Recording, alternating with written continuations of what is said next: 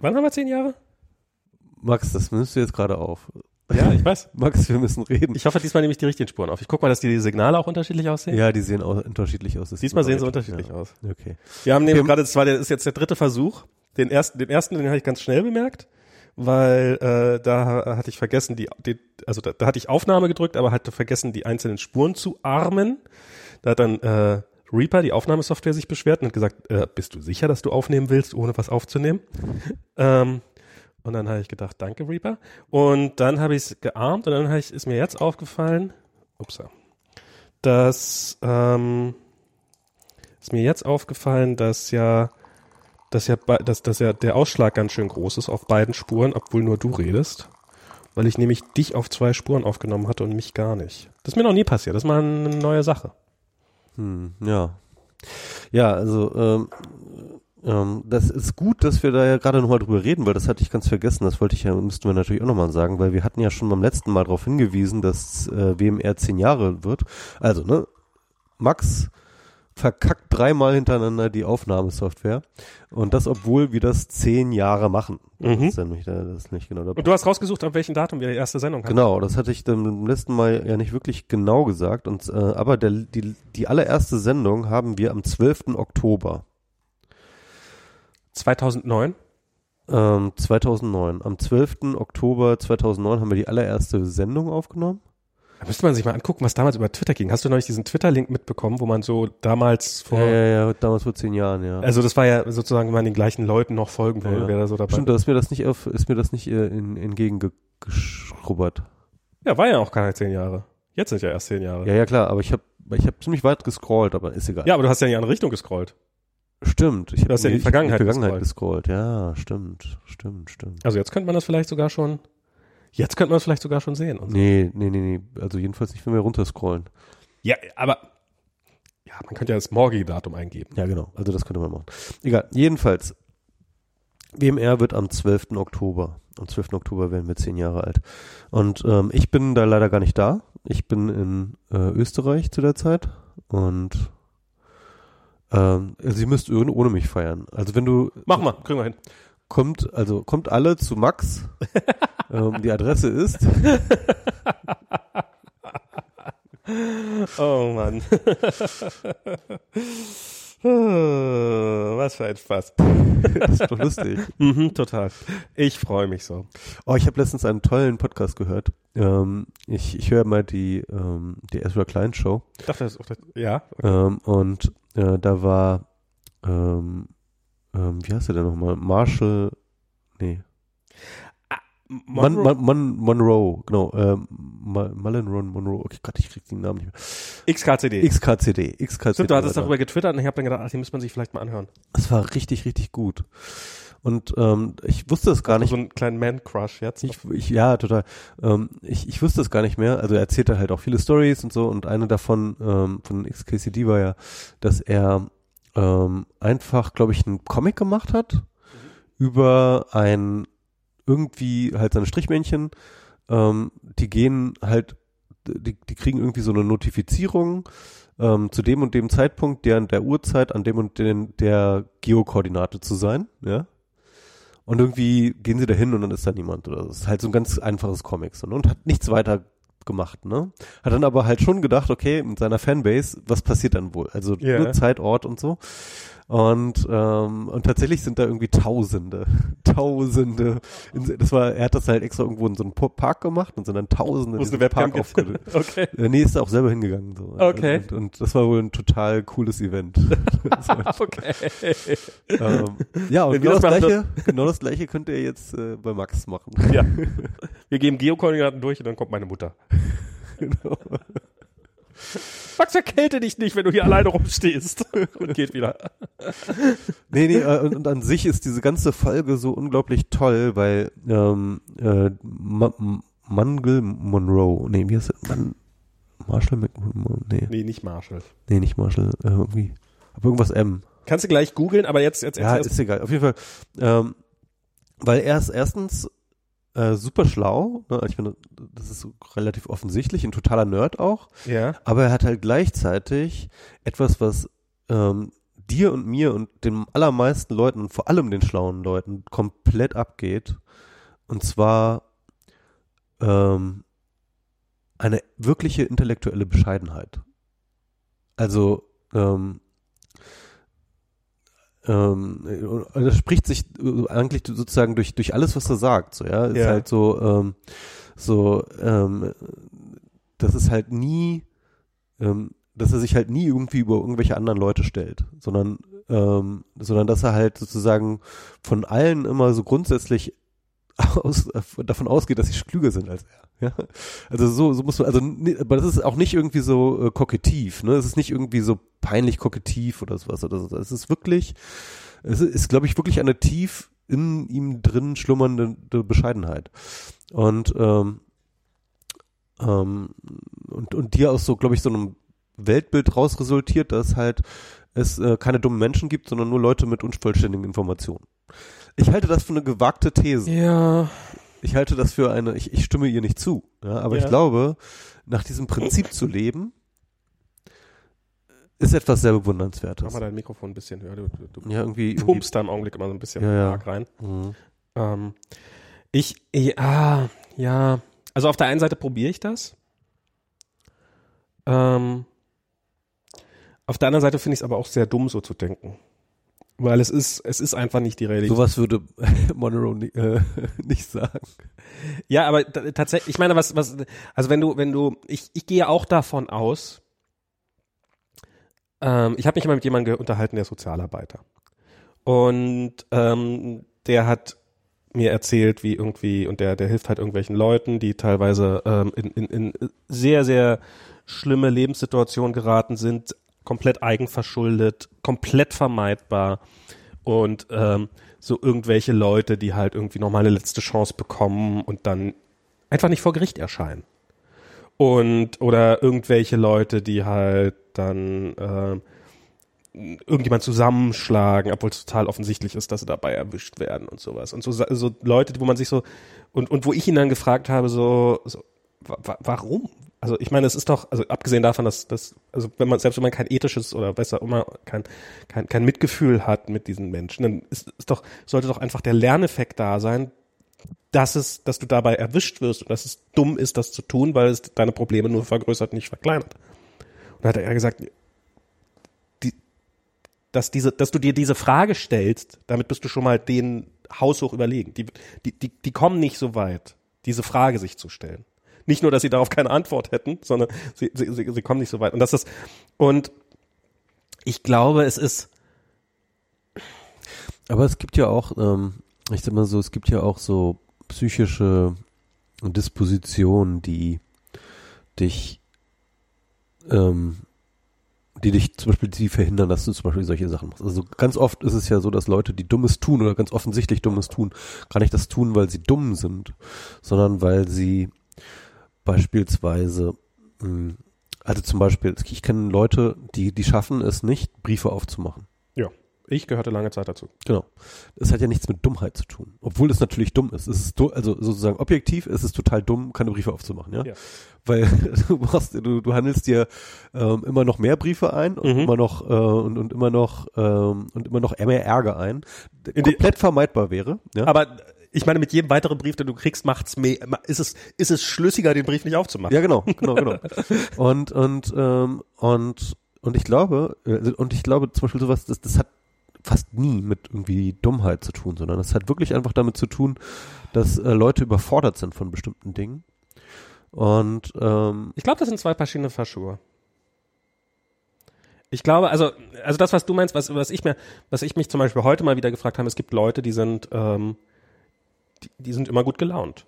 Und ich bin keiner davon. Schweine. Und ich bin keiner davon. Ja, auf Und- also, Und ich bin, und, und ich frage mich, ist das, ist das, ist das, fällt ihnen das leichter, freundlich zu sein? Fällt es ihnen genauso schwer wie mir und sie investieren einfach den Aufwand? Ähm, ist das überhaupt möglich? Würde ich durchdrehen, wenn ich immer gut gelaunt, so gut gelaunt wäre wie die, die einfach so mit einer, so einer, oder dann auch so einer Grundfreundlichkeit, also Diana gehört dazu, die mit, eigentlich tendenziell mit so einer Grundfreundlichkeit durchs Leben geht. Und Das fiel mir heute auf, wir waren, äh, wir, wir sind, wie sich das von Prenzlauer Berg gehört, wir sind Mitglieder bei der LPG, das für die Leute, die das nicht kennen, das ist ja so eine, so ein, so ein, der, der, der Klischee-Bioladen. Ähm, und die haben so eine äh, Genossenschaft und da zahlt man einen Jahresbeitrag, wenn man mag. Und dann kriegt man die Produkte ein bisschen billiger und wir haben das beide. Und ich habe vorhin, sie hat, hat ihre, wir waren zusammen einkaufen mit Kolja zusammen und dann hat sie ihre LPG-Karte da als Beweis, dass wir da Mitglied sind und den Rabatt kriegen, dahin gelegt. Und da ist ein Foto von ihr drauf und da lächelt sie drauf. Ich habe keine Ahnung, wie das, wie mein Foto gerade aussieht. Äh, auf die, äh, ich bin mir sehr sicher, ich lächle da nicht drauf. Und ähm, und ich, ich, ich weiß nicht, ob das ein, ob das, ob das einfach ist, dass, dass es mir egal ist. Vielleicht, weil ich dass ich damit durchkomme im Großen und Ganzen. Das ist ja auch öfters mal sowas, dass du bestimmte Sachen machst, weil du, weil, weil, weil du es dir, weil du es dir erlauben kannst. Also ich meine, ich glaube, viele sehr, sehr reiche Menschen und mächtige Menschen sind deswegen solche Arschlöcher, weil sie einfach wissen, dass sie damit durchkommen und warum sollen sie sich die Mühe machen, dann äh, Randall Monroe. Randall Monroe. die ganze Zeit hast du nur darüber nachgedacht. Jetzt hier weiter. Sorry. Und du weißt ja, wie das ist. Ich habe die ganze Zeit darüber, ich habe vorhin darüber nachgedacht, dass ich ja, dass ich, dass ich das Wort Man Crush nicht mehr verwenden möchte, weil es so, so irgendwie so, man kann auch einfach sagen, du hast einen Crush auf jemanden und das ist absolut offensichtlich und die, dieses Man Crush, dieses Hey, no ich habe Homo, no Homo. Ich, genau. ich habe aber nicht so, nicht so, nicht so, nicht so. Ich habe diesen Man Crush, no Homo. ja was, was, was Männer an Lebenszeit investieren, nur um anderen klar, nur um sicherzustellen, dass niemand auf die Idee kommen könnte, sie wären schwul. Das ist unfassbar. Genau. Äh, das ist, äh, wenn man darüber mal Bücher schreiben würde. So, Max, jetzt aber die Hose wieder an. Ach komm. du wolltest es doch auch. Ähm, was, äh, nee, und, und und äh, sowas fällt mir einfach schwer. Und ich glaube, ich glaube, sowas gibt. Sowas gibt's in allen. Es gibt Leute, die, die schaffen es nicht. Also ich meine, depressive Menschen, das ist, ist, ist, ist so einfach zu sagen. Ja, mach doch einfach. Ja, aber wenn du halt diese, wenn du halt diese Krankheit hast, dann kannst du es halt nicht machen. Dann ist es, ist es so. Und äh, und oder ja und und das gibt es definitiv. Aber ich glaube, es gibt auch einfach schlicht und ergreifend sehr dumme Menschen. Und ich glaube, ja, klar, das, ist, das, das will ich auch gar nicht sagen. Ich sage nur, ja, keine Ahnung, vielleicht waren es einfach die Beispiele, die du genannt hast, wo ich dachte irgendwie, dass, dass das für mich sich nicht so anfühlte, als ob das mit Dummheit zu tun hat. Also ich habe ja bei Facebook habe ich ja mit sehr, sehr schlauen Menschen zusammengearbeitet und ich habe in einem Team gearbeitet. Die sehr, sehr dummes getan. Ne? Bestimmt auch das. Ähm, aber das ist halt, das, die denken halt einfach 20 Prozent schneller als du. Hm. Oder ich. Das ist halt, die sind, sind halt einfach immer, die sind halt, denen fällt's halt nochmal, mir, mir sind im Leben schon sehr, sehr viele Dinge leichter gefallen als dem Rest und denen fällt es halt nochmal leichter. Und das sind halt, und anderen fällt es halt nicht so leicht. Und die haben, können halt nicht so viele Fakten gleichzeitig im Kopf behalten. Ja, ich sag immer, äh, wie, wie sagt man immer, äh, der ist nicht dumm, er hat nur Pech im Denken. Ähm, ja.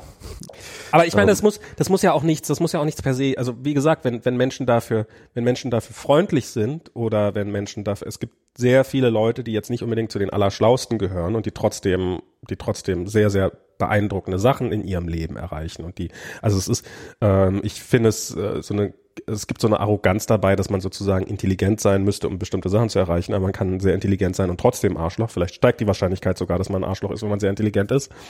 Und ähm, das ist genau der Punkt. Also ähm, was ich, worüber ich auch immer in letzter Zeit viel nachgedacht habe, war, dass mh, ähm, Intelligenz einen absolut nicht davon abhält, Dummes zu tun oder Dummes zu sagen. Also ähm, ähm, ich, ich versuche da mal Beispiele zu finden. Also ähm, ich glaube zum Beispiel, dass Feuilleton-Artikel. Ja, äh, Feuilleton, äh, ja, kann man sicherlich viel, viel Dummheit dabei. Ähm, aber was ich jetzt zum Beispiel noch viel expliziter finde, ist, dass es halt zum Beispiel in den USA und teilweise auch hier gibt es so eine Form von Intelligenzobsession in einer bestimmten Bubble, und zwar in so einer Tech-Bubble auch. Ja. Ne? Also ähm, nimm solche Leute wie Sam Harris oder oder Jordan Peterson oder also also auch diese ganze Dark Enlightenment Leute, ne? Die mhm. halten sich alle für die super ober oberschlausten Leute, so, ne? Ja. Und ähm, und und deswegen sind sie auch so obsess so obsessed mit so künstlicher Intelligenz, ne?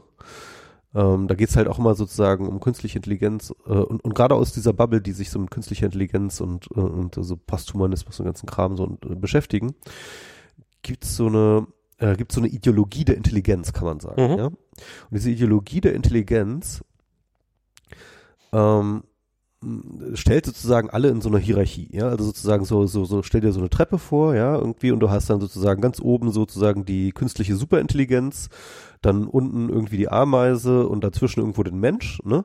Aber das ist sozusagen auch nur wieder eine, äh, aber das kannst du sozusagen reinzoomen und dann siehst du sozusagen, keine Ahnung, ganz oben einen Einstein und ganz unten, keine Ahnung, einen Dorftrottel. Und, ähm, und dann geht es halt auch viel sozusagen um Status, wo bist du zwischen Einstein und Dorftrottel, ja? Oder vielleicht über den Einstein, keine Ahnung, ja.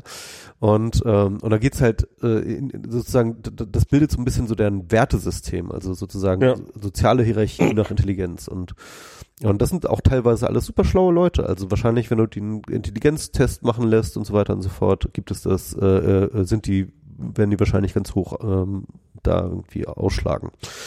Und ähm, dann hast du ähm, da dann halt ähm, äh, es gibt dann dieses dieses Forum Less Wrong nennt sich das das das sind dann auch so ganz von diesen Brainies dabei und und so so eine Nerd Ideologie um Intelligenz. Und da gibt es dann eben auch diese diese Fraktion die dann sehr sehr anschlussfähig ist eben zum Beispiel in Alt-Right wo dann halt äh, wo die dann so von racial ähm, ähm, racial Realism reden ja? Das sind solche Leute wie Stefan Molyneux. Mhm. ähm, der hat so einen YouTube-Channel, Millionen Followings und so, und der ist halt wirklich so ein bisschen so der Missing Link auch so zwischen äh, dieser ganzen ähm, äh, Intellectual Dark Web Geschichte und, und, und der Alt-Right. Und der ist dann halt sozusagen, ähm, der, ich, ich stelle ja nur Fragen. Ja. Also warum sind denn die Schwarzen in den USA einfach so, warum haben die so, so, warum schneiden die einfach sozial so schlecht ab, ja?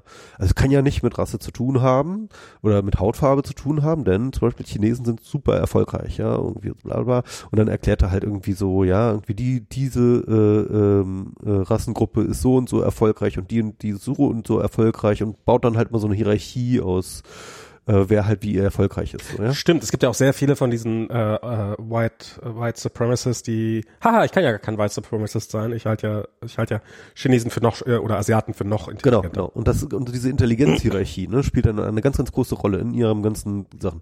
Und die sagen so, nein, nein, ich bin kein Rassist, ich bin Race Realist. Ja? Also man muss auch einfach mal die Realität anerkennen. Ja, dass manche Leute, manche Rassen sind halt dümmer als andere und deswegen Mhm. ist deren sozialen Status sozusagen ist dann halt auch gerechtfertigt oder sowas. Ja? Und ähm, und ähm, da gibt's noch diesen Charles Murray, der hat damals in den 80ern die ähm, Bell Curve geschrieben. Das ist diese ähm, Intelligenzverteilungs- äh, äh, Ach so, okay, ja. und da kommt das auch so ein bisschen her und äh, ja, Äh, es ist auf jeden Fall, ähm, ähm, ich sag mal so, es kommt, es, es wird sehr, sehr schnell unangenehm und äh, es gibt sehr, sehr viele, viele Leute, die dann halt ähm, halt wirklich sehr, sehr ekelhafte, äh, ekelhafte Gedanken ähm, aus. Genau, übrigens interessanterweise, einer von diesen Leuten, der halt, die halt auch so drauf sind, ähm, das ist halt, wie gesagt, ziemlich eng mit der ganzen Tech-Bubble auch ver verknüpft, ne? Und dieser ganzen Nerd- und Tech-Bubble. Und einer äh, derjenigen, die sehr, sehr stark auf diese ähm, Sache abgestellt haben, war zum Beispiel ähm, der Epstein. Ähm, Ah. Der, der, der, der Typ, der jetzt ähm, sich umgebracht hat, nachdem er ein wiederholtes Male ähm, angezeigt wurde wegen ähm, Nachdem er jetzt im Knast war. genau Missbrauch äh, für Minderjährigen. Er war ja schon mal im Knast, ne? Deswegen, also Also er war, äh, er war nicht, er war jetzt nicht verurteilt, sondern er war. Genau, also er war in Untersuchungshaft, aber er war schon mal wegen wegen der gleichen Sache schon mal im Knast, ne? also wegen Trafficking äh, von Minderjährigen. Ähm, weil er macht das ja schon ein paar Jahre und er wurde schon mal erwischt und er hat dann irgendwie, es ist auch unglaublich, das, das muss auch alles aufgeklärt werden, weil ähm, dieser Prozess, der ihm damals gemacht wurde, Das wird niemals aufgeklärt werden. der wurde so, der, der, der war so abgekatert, weil er so krasse Ties hat in die gesamte, in das gesamte Eliten-Establishment von den, der USA. Das ist so krass, das ist so krass. Und ich meine, wenn du dir dir anguckst, irgendwie mit seiner komischen Vergewaltigungsinsel da, ne, wo halt auch Bill Clinton war, ja, und Trump und also alle. Ja, also ähm, Marvin Minsky vom MIT, also einer der Ja, das halber MIT ist jetzt gerade darüber. ja, das hal- halbe MIT zerst äh, zerstört sich gerade darüber, ja. Also das Media Lab, äh, äh, Joy Ito musste zurücktreten, weil er halt ähm, äh, von, von ähm, Epstein Geld genommen hat. Ähm, äh, also d- wahnsinnig, ne? Und ich, äh, letztens ist ähm, aufgetaucht ähm, ein ähm, Artikel äh, von einer Wissenschaftsjournalistin, die sich mit Epstein getroffen hat ähm, vor ein paar Jahren noch, ne? Und etwas, es war ein Interview, das nie veröffentlicht wurde, aber jetzt äh, hatten sie halt gedacht, dass es mal irgendwie sinnvoll wäre weil ähm, sie haben sich mit ihm tatsächlich darüber unterhalten, wo er eigentlich seine Gelder hinsteckt. Ne? Also sein ganzes Charity-Ding, das war ja schon immer irgendwie ein wichtiges Teil für sie, ihn, ja, ja. Wo er, wie, wie er Sachen investiert. Und haben hat sie sich mit dem getroffen und äh, wollte dann halt auch darüber reden, äh, wie er seine Sachen investiert. Und wenn du das so liest, ja, er ist dann die ganze Zeit so, ich suche immer die Superschlauen. Ja, also ich will nicht die Schlauen und so, ne, sondern die super, super, super Schlauen, ja. die dann halt so richtig ähm, äh, sozusagen richtig den Impact machen. Und dadurch bin ich halt, und, äh, und, und er war ja auch super vernetzt eben in dieses MIT rein, er kannte alle diese Leute, ja, er kannte ähm, er, er kannte diese ganzen großen ähm, Theoretiker der, der, der Netzgeschichte. Ähm, übrigens ganz, ganz stark Connection, connected über den Brockman. Brockman ist ein Agent und auch sozusagen ein, ein Buchagent. Ähm, der war übrigens vor kurz, bis vor kurzem auch ähm, ähm, der Buchagent von äh, Evgeny Morozov, also eigentlich von allen Großen, die in den ganzen Debatten da unterwegs sind. Ne? Ähm, und eben vom halben MIT Media Lab und so weiter und ähm, Morozov hat den dann gekickt, nachdem diese Epstein-Geschichte da sozusagen groß wurde. Aber dieser ähm, Brockman, der hat ähm, immer diese Leute zusammengebracht. Der war so ein bisschen die Spinne im Netzwerk. Der hat Epstein zum Beispiel connected eben mit Marvin Minsky, mit dem, die und so, und so weiter und so fort. Und es gibt sozusagen diese Organisation, die er hat, äh, die nennt sich edge.org und äh, da werden dann auch, ich glaube, einmal jährlich oder so gibt's dann immer so Essays von den klügsten Leuten über, was jetzt die nächste Zeit passiert und über die Zukunft und so weiter und so fort. Da hat übrigens Schirmacher auch mal geschrieben.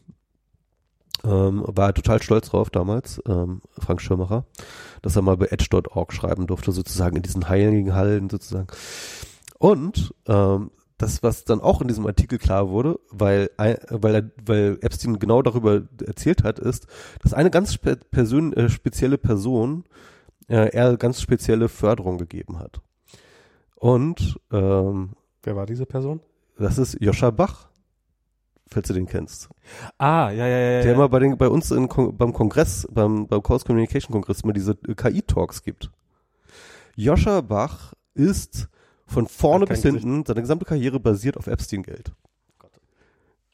Ähm, und, äh, und das ist echt krass. Ähm, und äh, in dem in diesem Interview erzählt ähm, der Epstein halt davon, dass der Marvin Minsky persönlich, ne, das ist ja so ein bisschen so die, ähm, sag ich mal, Urgestein der KI-Forschung äh, äh, am MIT. Ach der, krass. Ähm, die, äh, der hat halt sozusagen persönlich Joscha Bach empfohlen. So. Und, äh, und, und das ist, äh, und, und das ist echt ganz, ganz abgefahren, naja. Ja, diese ganze Intelligenzscheiße, das ist irgendwie. Ja, und, und, und bei Joscha Bach, wenn du mal so da seine Talks angibt, ne, das, er hat halt auch, er ist auch voll in diesem Frameset, in, in diesem Mindset drin, ne, irgendwie mit diesem Intelligenz, dies, das und so. Ähm, also ich will jetzt nicht sagen, dass er Race Realist ist und so weiter und so fort und äh, Ich finde allein dieses, dieses, äh, das ist eine äh, Leute, die sich für besonders schlau halten, ähm, weil sie glauben, dass man die, die, die, die, die menschliche den menschlichen Geist auf einem Zahlenstrahl von 80 bis 150 abbilden könnte oder von 50 bis 150 ähm, und sie da einen besonders hohen Wert haben. Irgendwie, ehrlich, sorry, die kann ich nicht ernst nehmen. Ja. Das ist, ähm, also ich zum Beispiel, ich bin wahrscheinlich überdurchschnittlich intelligent, aber ich bin halt relativ äh, risk, äh, äh Risiko äh, avers. avers. Und ich könnte sicherlich in meinem Leben schon ganz anders dastehen, wenn ich das nicht hätte. Und wir wissen jetzt alle, dass Trump definitiv kein sonderlich intelligenter Mensch ist. Aber trotzdem hat er es geschafft, Präsident der Vereinigten Staaten zu werden. Trotz seiner Dummheit, was halt von diesen hyperintelligenten wahrscheinlich die allerwenigsten schaffen werden, in, die, in, in diese Machtposition zu kommen. Und ich finde das so, ähm, also ich die sollten mehr wie Trump. Nein, also um Himmels Willen bitte nicht. Aber so, ich finde, ich finde, das ist echt merkwürdig, so so dieses auf diese diese eine auf diese eine Eigenschaft, die sicherlich wichtig ist, aber die jetzt bei weitem nicht alles ausmacht, ähm, sich so zu fokussieren. Das finde ich einen merkwürdigen Fetisch. Ja. Ja, und, und was ich sagen wollte, wollte eigentlich auch noch um, zu, zu Intelligenz und die Frage, und also ich glaube ja, dass die meisten Leute nicht Dummes tun und Dummes sagen, weil sie dumm sind, also weil ihnen sozusagen Intelligenz fehlt, sondern weil sie beispielsweise irgendwelchen Biases anhängt, irgendwelche Ideologien anhängen, ähm, weil sie, ähm, weil sie ähm, äh, weil sie zu eitel sind, weil sie zu, also ich glaube, es hat viel mehr mit nicht Intelligenzfaktoren zu tun, dass Menschen.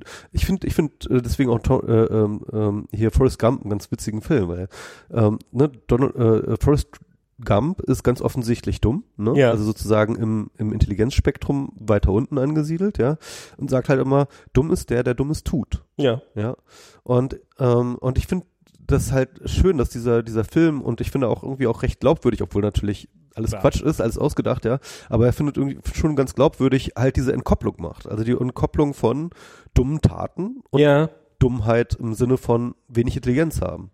Und ich glaube nämlich, das ist halt, das ist, also, das ist etwas, woran ich wirklich, wirklich glaube. Die meisten Leute und die meisten dumm, die meisten Dummheiten auf dieser Welt werden von intelligenten Leuten gemacht. Ich, ich glaube, dass intelligente Leute auch eher an Positionen kommen, wo ihre Dummheit größere Auswirkungen haben Das, kann. genau, das ist auch mal so ein ganz wichtiger Punkt, ja. Und ich glaube auch, dass viele intelligente Leute sehr gut darin sind, ihre Dummheiten zu verbergen. O- Oder, oder sich zumindest auch rauszureden und so. Und Oft glauben sie an ihre Dummheiten. ja, ja, ja, oder sogar das. So, sogar das. Also ich, da, also zum einen glaube ich, dass, dass, dass, ähm, dass intelligente Menschen einen Großteil ihres, ihrer Intelligenz dafür einsetzen, sich ihre Bias total rational zurecht zu erklären. Genau, ja. Das ist auch so, das ist auch übrigens ein Finding von Das meinte ich- vielen Psychologen, ne, dass halt äh, Kompetenz und Intelligenz dich nicht dafür ähm, bewahren, ähm, wirklich sozusagen die ähm, äh, so, so, in diese psychologischen Fallen zu geraten, sondern im Gegenteil, je intelligenter du bist, desto besser verrationalisierst du dir, warum das alles, warum du genau richtig liegst, wenn du genau falsch liegst.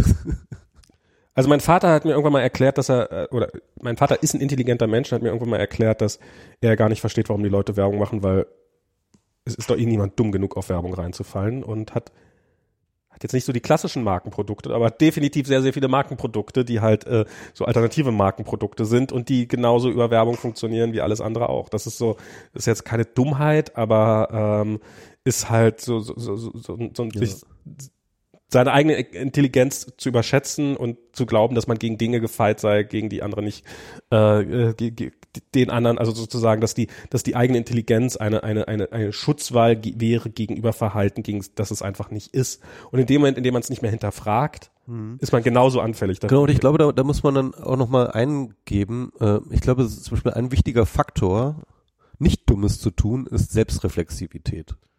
Also das Ja. heißt, sich selbst äh, in Frage zu stellen und tatsächlich ähm, ähm, fähig zu sein, seine eigenen, seine eigenen Gedankengänge auch nochmal kritisch zu prüfen und eben ähm, und, und das ist, glaube ich, eine Fähigkeit, für die, glaube ich, man schon einen gewissen Intelligenz-Threshold braucht, ja.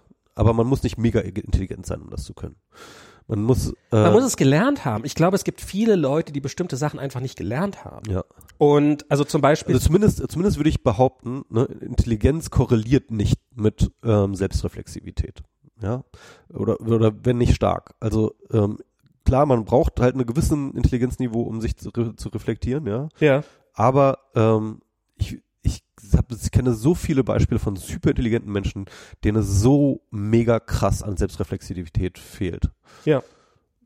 Und, und auch, also ich glaube, das hat auch wirklich, also äh, Selbstreflexion definitiv. Ich glaube auch, dass so die, die Fähigkeit, ähm, Dinge einzuordnen und zu hinterf Aber ganz ehrlich, hinterfragen. Selbstreflexion erfordert doch, was ich am Anfang meinte, so eine gewisse Humbleness, also so eine gewisse, ähm, gewisse Bescheidenheit. Weißt du? ja, man das nicht übertreiben. Ja. Also ich, ich kenne einige Menschen, ich würde mich selber zu einem gewissen Grad dazu zählen, aber ich habe jetzt einen Arbeitskollege von mir, der, der ich, ich habe jetzt gerade einen neuen Job angefangen, bla bla bla, und habe mich jetzt mit einem Ko- Kollegen unterhalten, wie es in dem Projekt aussieht. Und jeder zweite Satz von ihm ist so, so, ja, aus meiner, äh, wahrscheinlich ist das nur meine Perspektive, nimm das nicht für, ja, sag mir doch, was du denkst. Mhm. Und ähm, ich glaube, es gibt relativ viele Menschen, die sich selber ausbremsen und dann wieder nicht ausbremsen, weil sie oder äh, dadurch in so einem so einen merkwürdigen Modus kommen, so wo man auf der einen Seite sich selber die ganze Zeit ausbremst, dann plötzlich mal nicht selber ausbremst und dann glaubt, ganz weit nach vorne preschen zu müssen und sowas. Und ich, ich, so diese, diese, diese Humbleness, also ich, ich glaube erstens, dass man daraus genauso einen Fetisch machen kann. Ähm, der so, guck mal, wie, wie humble ich bin, trotz meiner Intelligenz. Also das ist, ähm, also das, das, das glaube ich, das, Das kann man sicherlich, ja. ähm, das, ich sag jetzt nicht, dass das äh, hier äh, Randall Monroe. Randall Monroe. Es gibt, es gibt sogar die, es gibt das Randall-Museum in, in San Francisco, aber das hat nichts mit ihm zu tun. Ach, okay. Ähm, da war, da war, war, war, war Diana öfters mal mit Monroe und Randale. Äh, genau.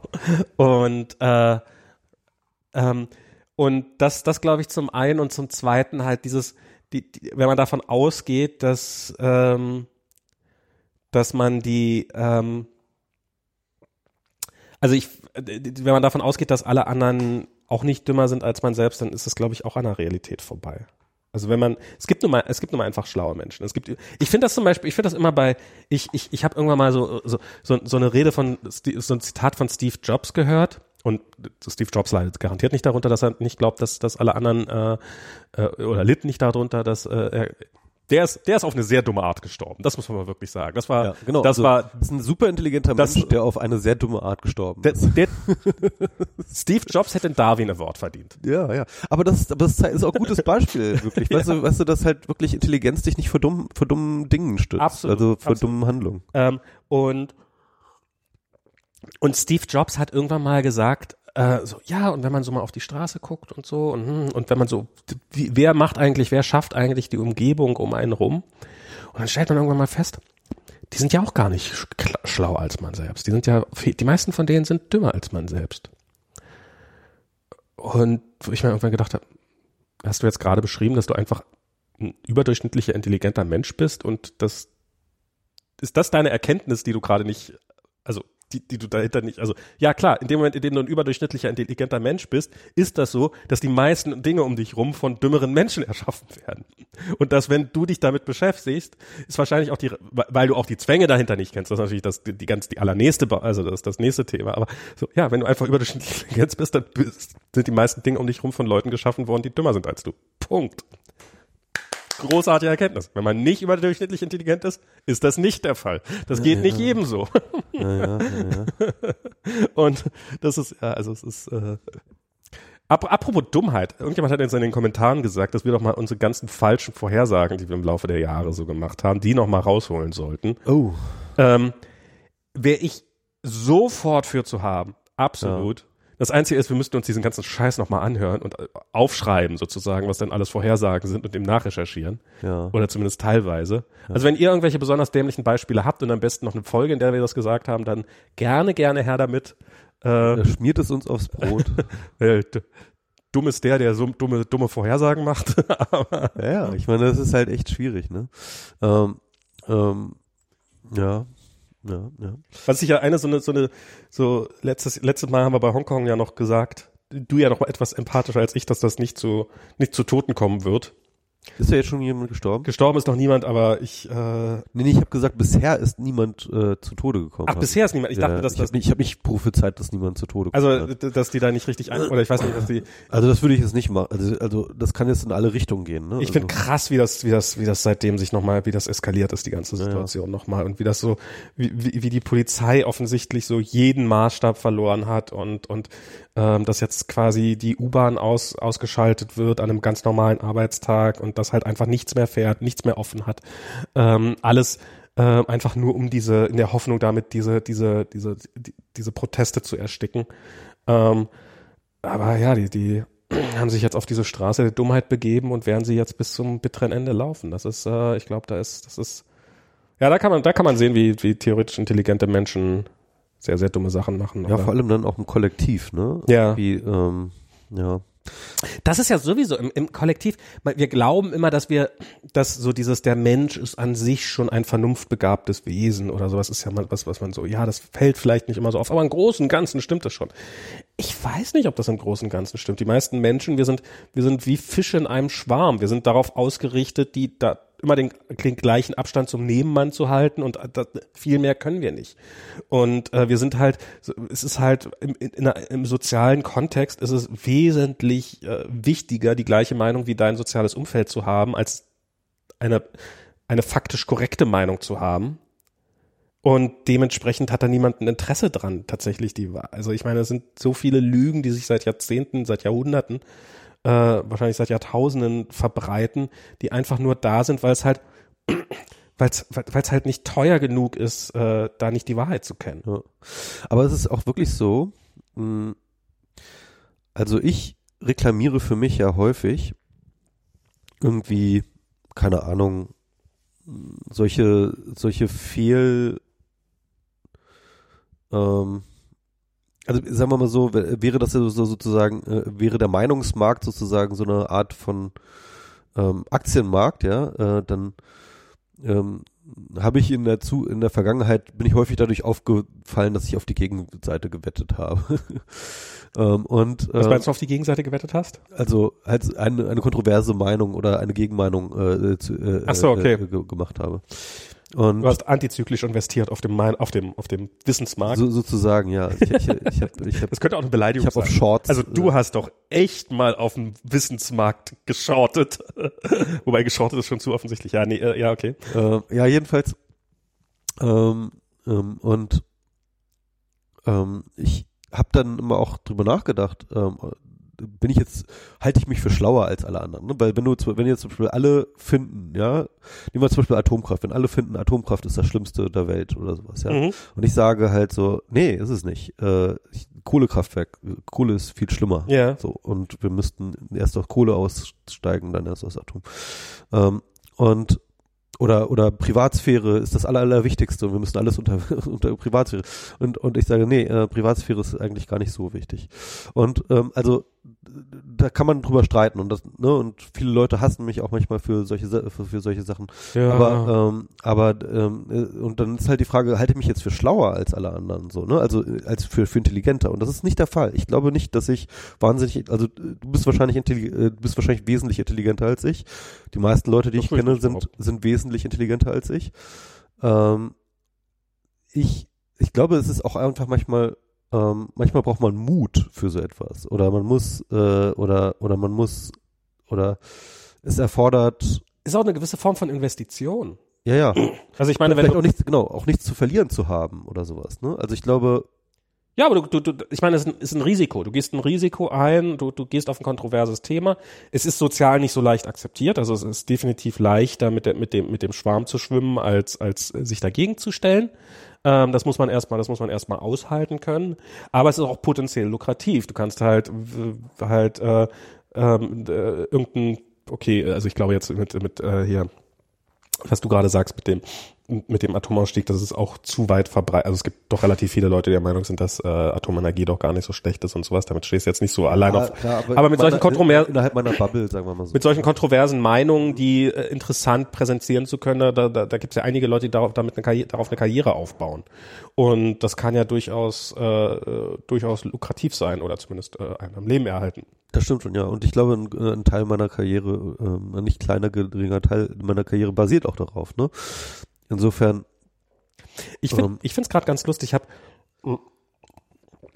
also was und, ich und ich glaube, man findet solche Dinge. Also ich, also ne, wenn man halt sozusagen das Meinungsspektrum unter äh, Dings und halt einfach mal sagt so, alle glauben X, ja, aber mal gucken, vielleicht gibt's ja auch für die Gegenposition gute äh, Argumente. Mhm. Ähm, und dann ähm, und, und, und das einfach mal auszuprobieren und da mal zu poken und, und, und so weiter und so fort. Das, aber das erfordert keine Intelligenz, verstehst du? Du musst nicht intelligenter sein als alle, sondern musst nur sozusagen. Du musst dir bestimmte Muster angewöhnt haben. Genau genau. Ja, das, das, das meinte ich ja mit vorhin auch mit dem sich, also sich selber in Frage stellen. Das ist ja, das ist, das bedarf einer gewissen Intelligenz, aber die ist auch nicht so, ist, ist nicht wahnsinnig hoch. Ja. Man muss es einfach machen. Ja. Ähm, oder äh, auch eben Dinge, Fakten zu hinterfragen oder so, sozusagen abzuklopfen nach bestimmten, nach bestimmten, kann ich das denn sehen? Wie, wie kann ich, also ich kann ähm, relativ gut Dinge so auf logische Schlüsse, also Fehlschlüsse hinterfragen. Und ich habe, glaube ich, ein gewisses Talent für Logik. Ähm, aber das ist jetzt auch, im Wesentlichen ist das auch nur, weil ich es immer wieder mache. Also es ist auch in erster Linie, glaube ich, eine Frage der Übung. Und was mir immer wieder auffällt, dass wenn zum Beispiel ich, ähm, dass ich beim Programmieren, also dass das, wenn ich zum Beispiel, wenn ich sehr lange programmiert habe und sehr intensiv und ich bin nicht da, also ich kenne viele Leu andere Leute, die das auch finden, dass man danach erstmal Probleme hat, sich vernünftig wieder auszudrücken. Also wenn ich den ganzen, wenn ich wirklich ein hartes Problem beim Programmieren probiert habe zu lösen und ich mich dann abends probiere mit Diana zu unterhalten, dann fällt mir das dramatisch schwerer. Und das geht sogar noch ein Stück weiter, dass halt, wenn zum Beispiel, was weiß ich was, wenn ich mit äh, Frédéric Vallon hier, der, der mal, äh, der, der Macht er eigentlich noch was, außer er macht jetzt er, schreibt, er hat letztens gerade schon wieder was bei der Taz geschrieben. Ich weiß nicht, genau, ob er ja, regelmäßig bei der Taz schreibt. Er hat früher bei Spreeblick halt ähm, und, und der definitiv ein sehr, sehr schlauer Kopf ist. Und der halt einfach eine, mit dem ich sehr viel diskutiert habe, weil er eine sehr, sehr andere Herangehensweise an die Dinge hat. Und mir ist halt aufgefallen, dass ich mich dass ich halt in dem Umfeld, damals in diesem Spreeblick-Umfeld, auch mit Malte beim Diskutieren und sowas, mir diese Denkweise auch aneignen konnte und mich damit bis zu einem gewissen Grad, also nicht so gut wie, wie die beiden, aber so, dass ich auch so in der Richtung, ja, okay, jetzt, jetzt, also es ist eher so, ich habe es damals, ich beschreibe es immer als ein, ich bin ein sehr analytischer Denker. Ich gehe halt in Details rein. Ich gucke halt, ich, ich sehe, sehe, probiere ein großes Ganzes zu sehen und probiere dann in Details reinzugehen, die ich nachvollziehen kann. Und das ist immer ein ganz guter Punkt, um Dinge, ähm, um Dinge zu zerlegen. Also zum Beispiel, ich habe irgendwann mal, es gab mal irgendwie so ein, so ein Video von so einer ähm, von so einer Drohne, die angeblich, äh, die, also das war mal so ein Kickstarter-Projekt und ich habe halt gesagt, das sind Fake. Die wird niemals rauskommen. Und Lily Dawn hieß die, glaube ich. Und ich glaube, sie ist bis heute nicht draußen. Also ich bin mir, leider habe ich recht gehabt.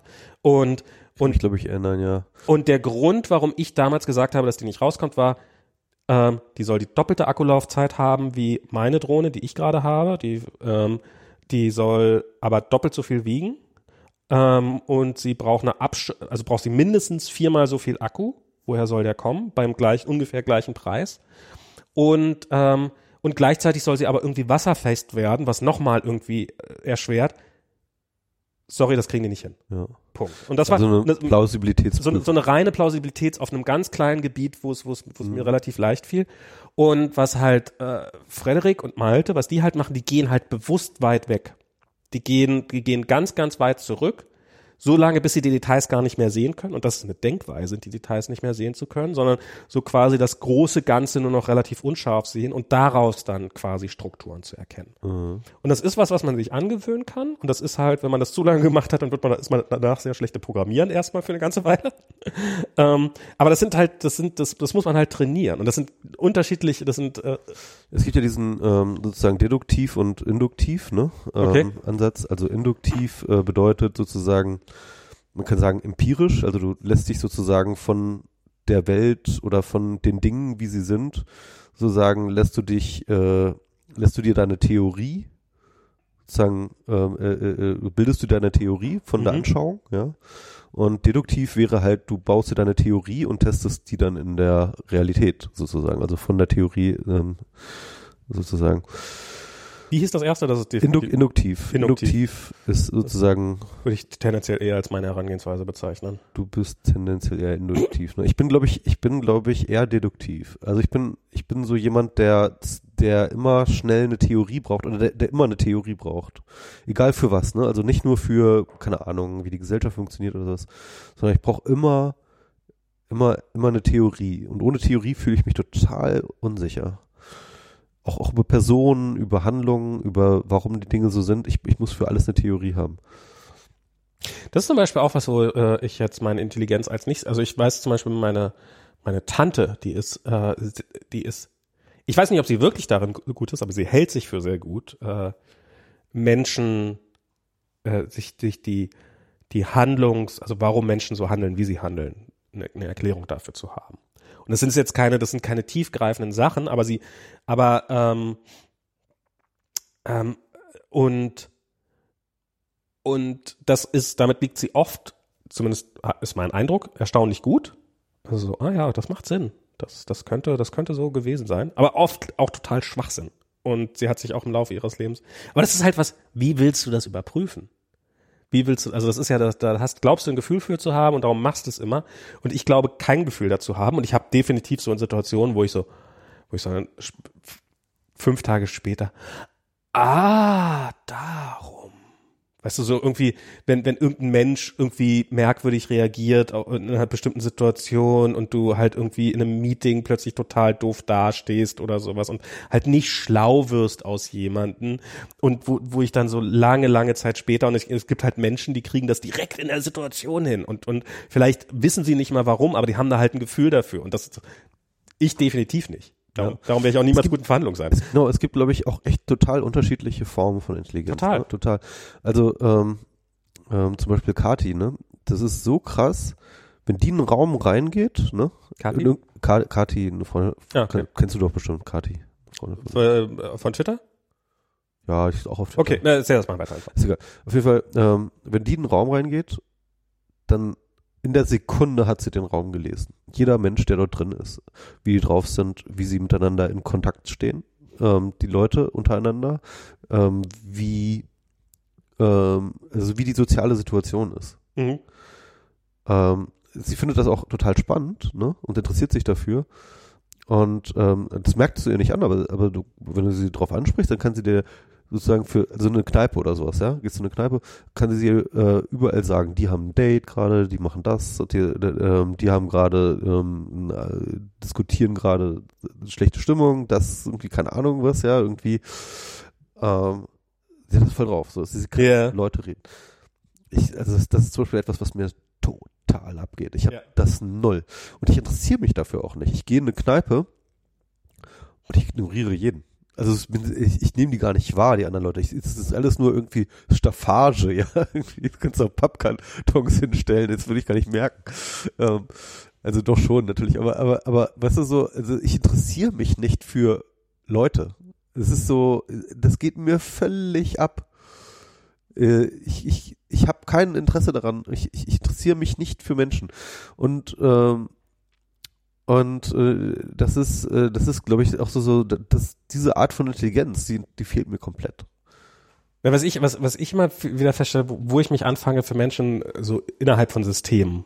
Ähm, also zum Beispiel, ich habe jetzt, äh, wir waren am Wochenende, waren wir unterwegs bei einer Freundin von Diana und die hat so über ihre Firma erzählt und wie die so intern ticken und sowas. Und wir haben so uns über Anreizsysteme unterhalten. Also dass Leute, wofür kriegen Leute einen Bonus und dann verhalten sie sich dementsprechend. Und zum Beispiel das halt in sehr, sehr vielen, also es gibt ja bei, bei Microsoft zum Beispiel gab es, ich weiß nicht, ob es immer noch gibt, aber das Stack-Ranking hieß das. Also das ist äh, basiert, die Idee ist, du willst dein Du willst die guten Mitarbeiter behalten und die schlechten willst du irgendwann mal, willst du idealerweise loswerden und darum willst du halt, sollen die guten Mitarbeiter einen Bonus kriegen und die schlechten Mitarbeiter halt nicht.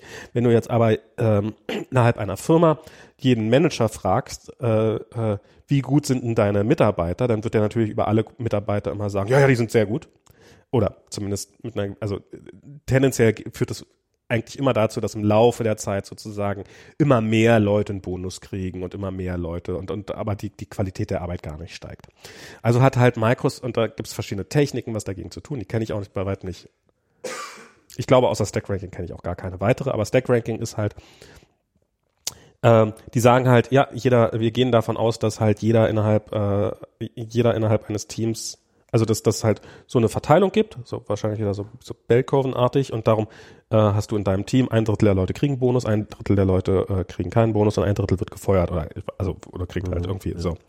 Und was dann dazu führt, dass halt sich Teams gegenseitig total intern behaken.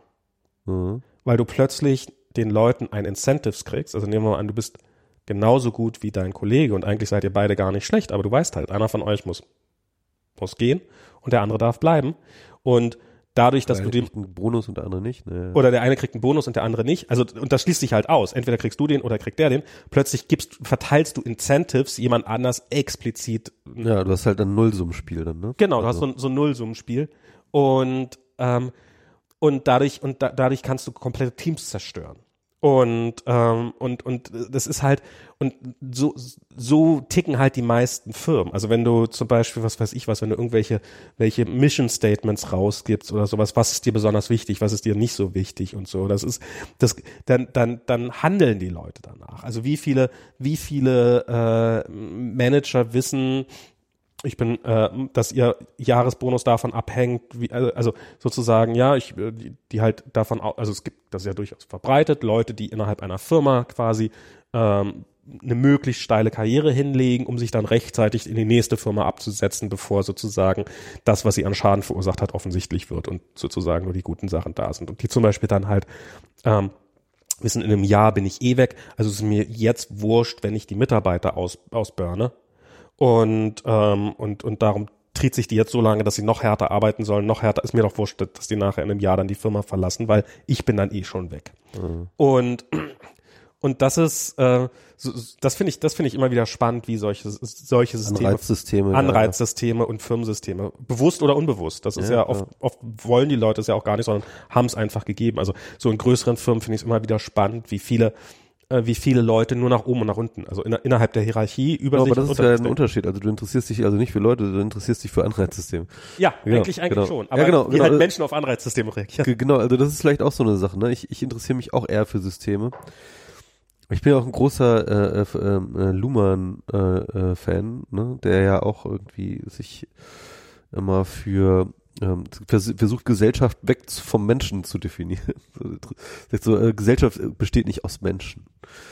Sondern? Gesellschaft besteht aus Kommunikationen.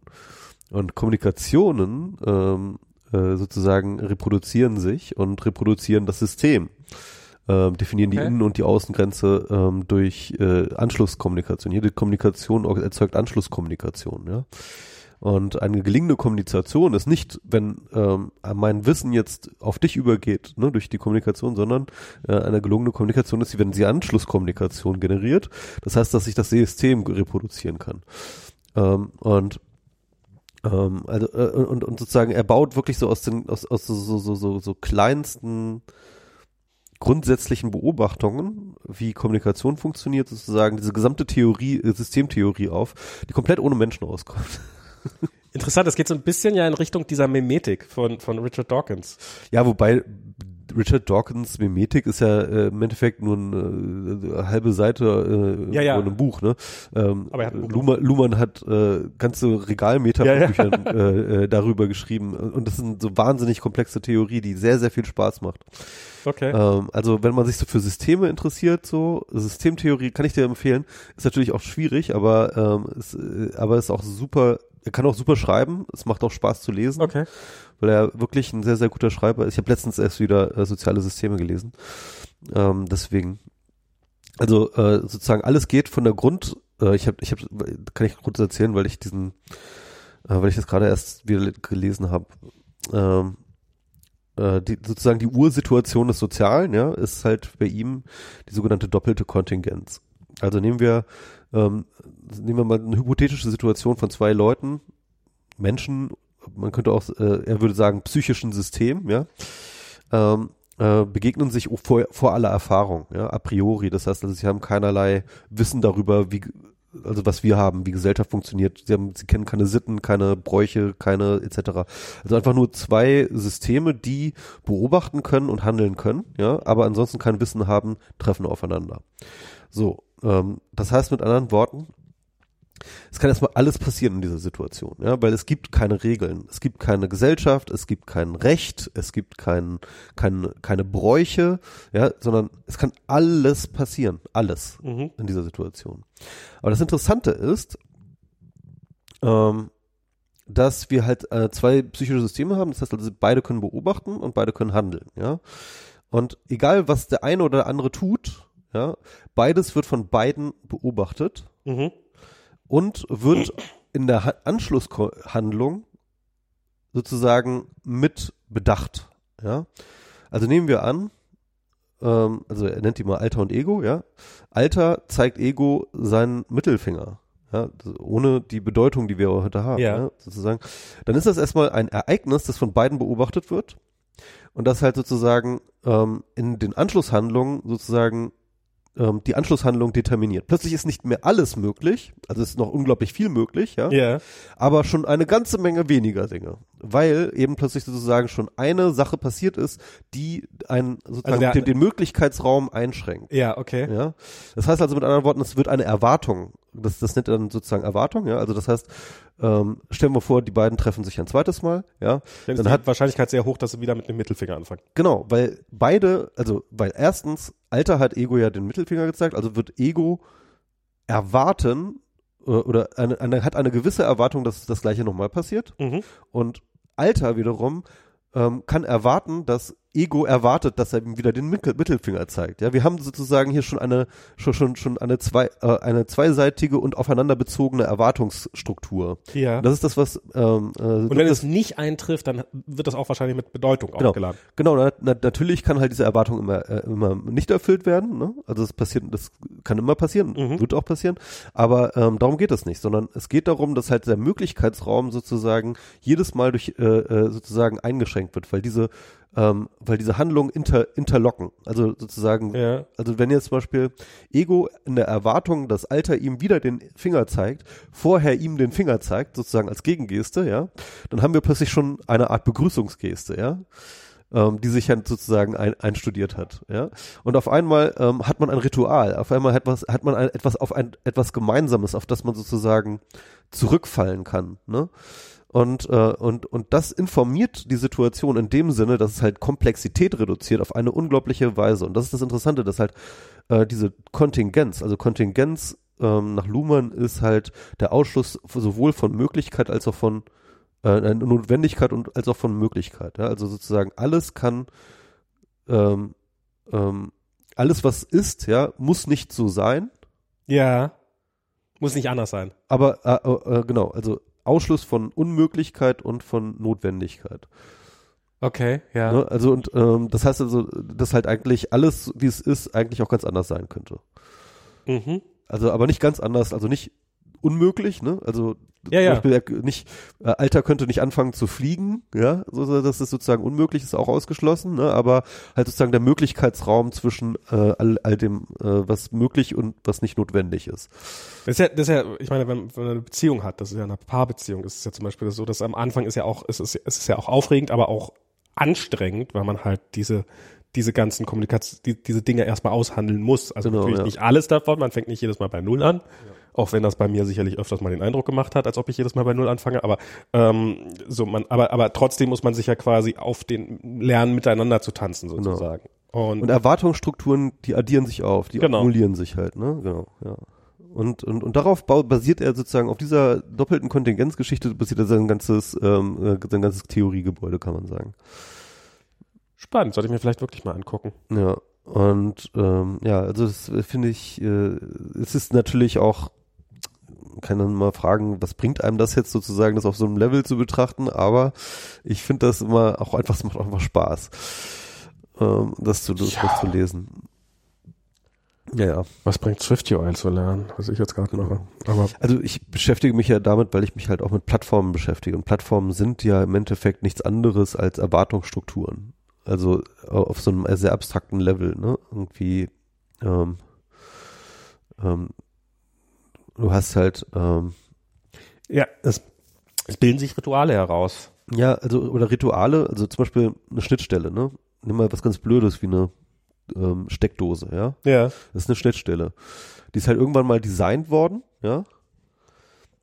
Und äh, der, der Prozess des Designs ist relativ, nicht, nicht total, aber relativ kontingent gewesen. Ja, also das heißt, also eine Steckdose kann so, aber auch ganz anders aussehen. Und wir sehen das in den USA, sieht sie auch ganz anders aus, ja. Ja. Ähm, ähm, aber äh, es gab halt Millionen Möglichkeiten, Milliarden Möglichkeiten, eine Steckdose zu designen. Aber irgendjemand hat sich mal irgendwann dafür entschieden. Ne? Das heißt also, du hast sozusagen ähm, etc. Und diese Steckdose, wie sie da halt sozusagen einem, äh, einem so aus der Wand anguckt, ja, ist eine artikulierte Erwartungshaltung. Mhm. Ja, sie sagt, ich erwarte einen Stecker, der genau diese Abmessungen hat. Mhm. Ja. Wenn dieser Stecker nicht diese Abmessungen hat, dann kommt er hier nicht rein. Mhm. Das heißt also, es ist eine äh, Erwartungshaltung.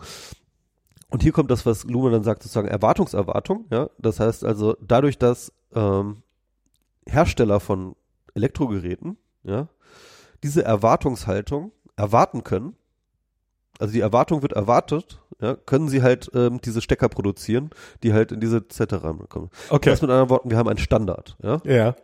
Und ein Standard ist eigentlich schon eine halbe Plattform, weil ähm, Ja. Okay. ähm, ne, irgendwie ähm, denkt zum Beispiel an, keine Ahnung, den, äh, den, den IBM-PC, der damals äh, gebaut wurde. Ja, Mhm. sozusagen, äh, die, die bauen eine, eine BIOS-Schnittstelle und das sind eigentlich nur sozusagen eine Schnittstellenkonfiguration. Auch nichts anderes als äh, artikulierte Erwartungserwartungen. Ja, ja. Und auf die dann halt sozusagen Entwickler anfangen konnten, Software zu schreiben, gegen, gegen die äh, Soft- Software geschrieben werden konnte. Ja. Und äh, äh, sie erwarten konnten, dass diese Software dann eben auf der, äh, auf dieser Plattform funktioniert. mhm. So. Und dann hast du halt ähm, Compaq und diese ganzen anderen Unternehmen, die dann anfangen, diesen BIOS zu re-engineeren. Und dann plötzlich gibt's diesen IBM-kompatiblen PC und plötzlich sozusagen ähm, können die, kann diese Software überall auf diesen ganzen ähm, auf diesen ganzen anderen Computern auch funktionieren. Genau. Genau. Und das ist eine Plattform. So, also Ja. Die es nie gegeben hätte, hätten die anderen nicht den IBM-PC nachgebaut, wo sie gegen sich IBM massiv gewehrt hat. genau. Was eigentlich sehr lustig ist. Ja. Genau, und ähm, ja, und, und, und, und, und das ist, äh, das ist sozusagen jetzt einmal beschrieben von der doppelten Kontingenz bis zur Plattform. bis, bis zum IBM-PC. Die doppelte Kontingenz ist die doppelte Erwartungshaltung? Genau, also die, nee, doppelte Kontingenz ist eigentlich sozusagen diese Ursituation, aus der so, dann so. die Erwartungshaltung gebiert. Ah, ne? okay, okay, okay. Und, und die kommt halt wieder. Also wie gesagt, äh, es gibt, äh, bevor es Steckdosen gab, gab es halt keine Erwartungshaltung, wie Steckdosen aushalten sollen. Das heißt, irgendjemand muss jetzt den initialen, diesen initialen Schritt machen, also den Ficker Mhm. zeigen, ja, und eine Steckdose zu designen. Und äh, denkt zurück, ne, damals irgendwie, als die Elektrizität äh, eingeführt wurde, gab es halt diesen Streit zwischen Edison und äh, wie heißt der andere? Tesla. Nee, Tesla nicht, sondern Faraday? nee, nee, nee, nee. Ich dachte, das wäre Niklas So- Tesla so- gewesen. Nee, ähm, ähm, das war so ein, äh, ja, Te Tesla spielte eine Rolle. Ah, ach, Tesla äh, Edison. für- Edison? Ja, Edison auf der einen Seite Äh, und auf Edison. der anderen Seite war dieser andere Unternehmer. Und, und, und Tesla hat doch für Edison gearbeitet, glaube ich, und ist dann ja zu diesem anderen, aber Westinghouse oder sowas heißt der, glaube ich. Hm, Nie gehört. Na, jedenfalls Westinghouse war für Wechselstrom Einer war für Wechselstrom, andere war für und Gleichstrom. Edison war, glaube ich, für, ähm, für, für, für Gleichstrom. Und das ist ja auch ein Standard. Also, Und Edison hat ja bekanntermaßen mal einen Elefanten umgebracht, um zu beweisen, wie gefährlich der Wechselstrom ist. Ja, ja, genau. Also nicht nur einen Elefanten. Die, die haben ja, die haben ja Shows gemacht, ne, sind ja sozusagen durchs Land gezogen, haben überall alle möglichen, alle möglichen äh, Tiere umgebracht. Und das, obwohl wir heute wissen, dass Gleichstrom deutlich gefährlicher ist als Wechselstrom. Ja. Ist es so? Weiß ich nicht. Aber auf jeden Fall. Ich habe es irgendwann mal gehört, dass bei, bei, bei Gleichstrom ist es halt, du greifst rein und äh, deine Muskeln ziehen sich ja zusammen bei, bei, bei einer Stromrichtung und gehen auseinander bei der anderen Stromrichtung. okay. Und bei, bei Gleichstrom es besteht halt die Gefahr, dass du greifst ran versehentlich und dann tschick, kannst du nicht mehr loslassen. Äh, ach so, okay. Ziehen sich deine Muskeln halt fest. Wohingegen bei Wechselstrom, dadurch, dass er halt wechselt, äh, konnt, äh, lässt du es quasi automatisch irgendwann wieder los. Äh, okay. Also hast du zumindest die Chance dazu, ja. Nee, äh, äh, hast keine Chance, sondern das passiert automatisch, weil, du, Okay, echt, ja. weil deine Muskeln sicher, du hast es ja nicht unter Kontrolle. Ja, aber in so einem kurzen Frequenz, weiß nicht, ob da, na egal. Keine Ahnung. Also es ist jetzt, äh, greift nicht in die Steckdose, äh, aber Genau. Also probiert das mal zu Hause aus,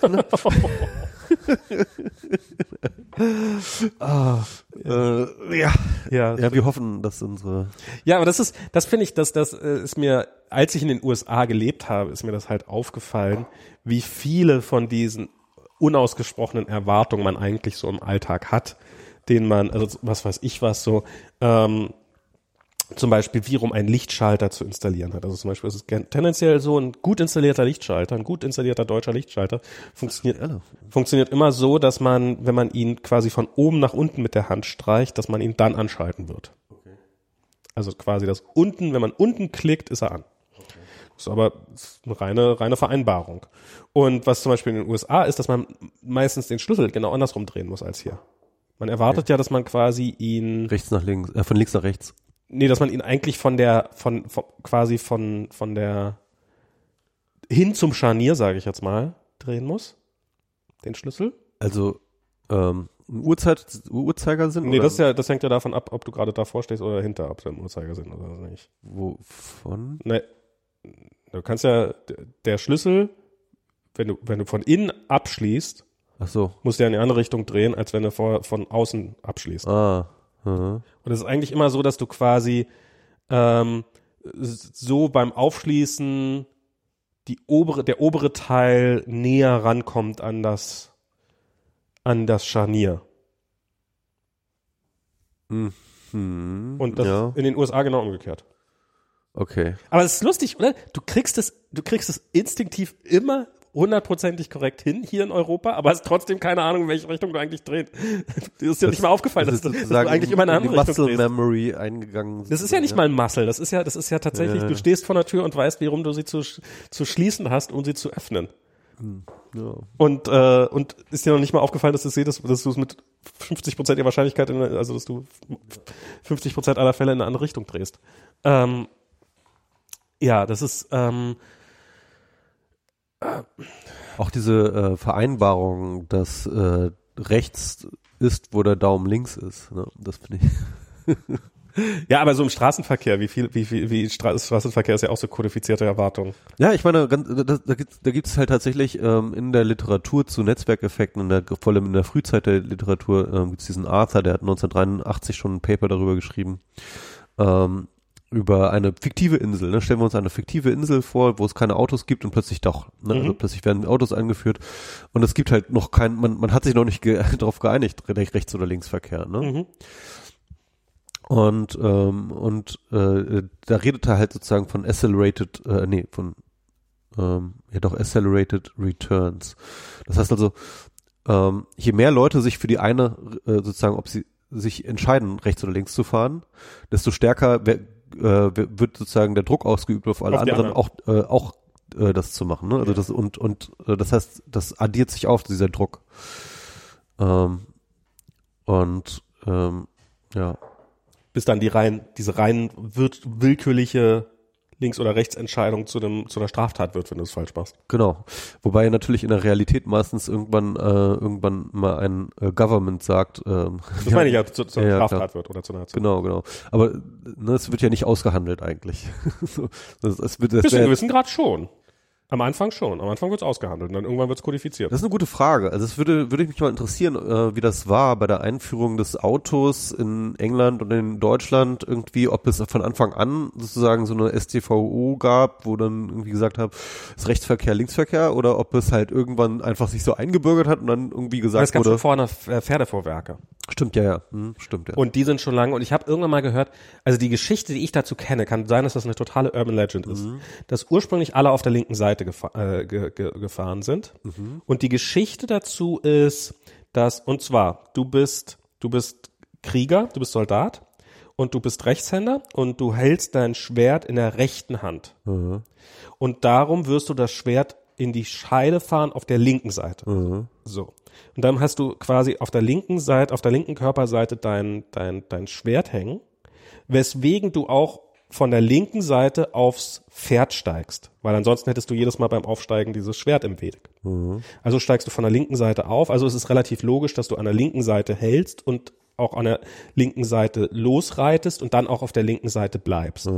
Und so war das angeblich quasi fast universell dass alle immer auf der linken Seite geritten sind und Pferdevorwerke dann auch auf der linken Seite gefahren sind. Wahrscheinlich, ich glaube doch auch irgendwas mit mit Peitschen, dass die, dass dass dass äh, dass der, das war genau der, wie war es der, der, dass dass dass der, du hältst die Peitsche in der rechten Hand als Rechtshänder und darum, ähm, aber du willst das so sitzen, dass darum sitzt du auf der linken Seite, glaube ich. Ich weiß, ich weiß nicht mehr so. Das spielt da auch noch mit rein. Also es gibt da mehrere und auf der Basis hat sich angeblich dann auch die gesamte ähm, Kriegsführung aufgebaut.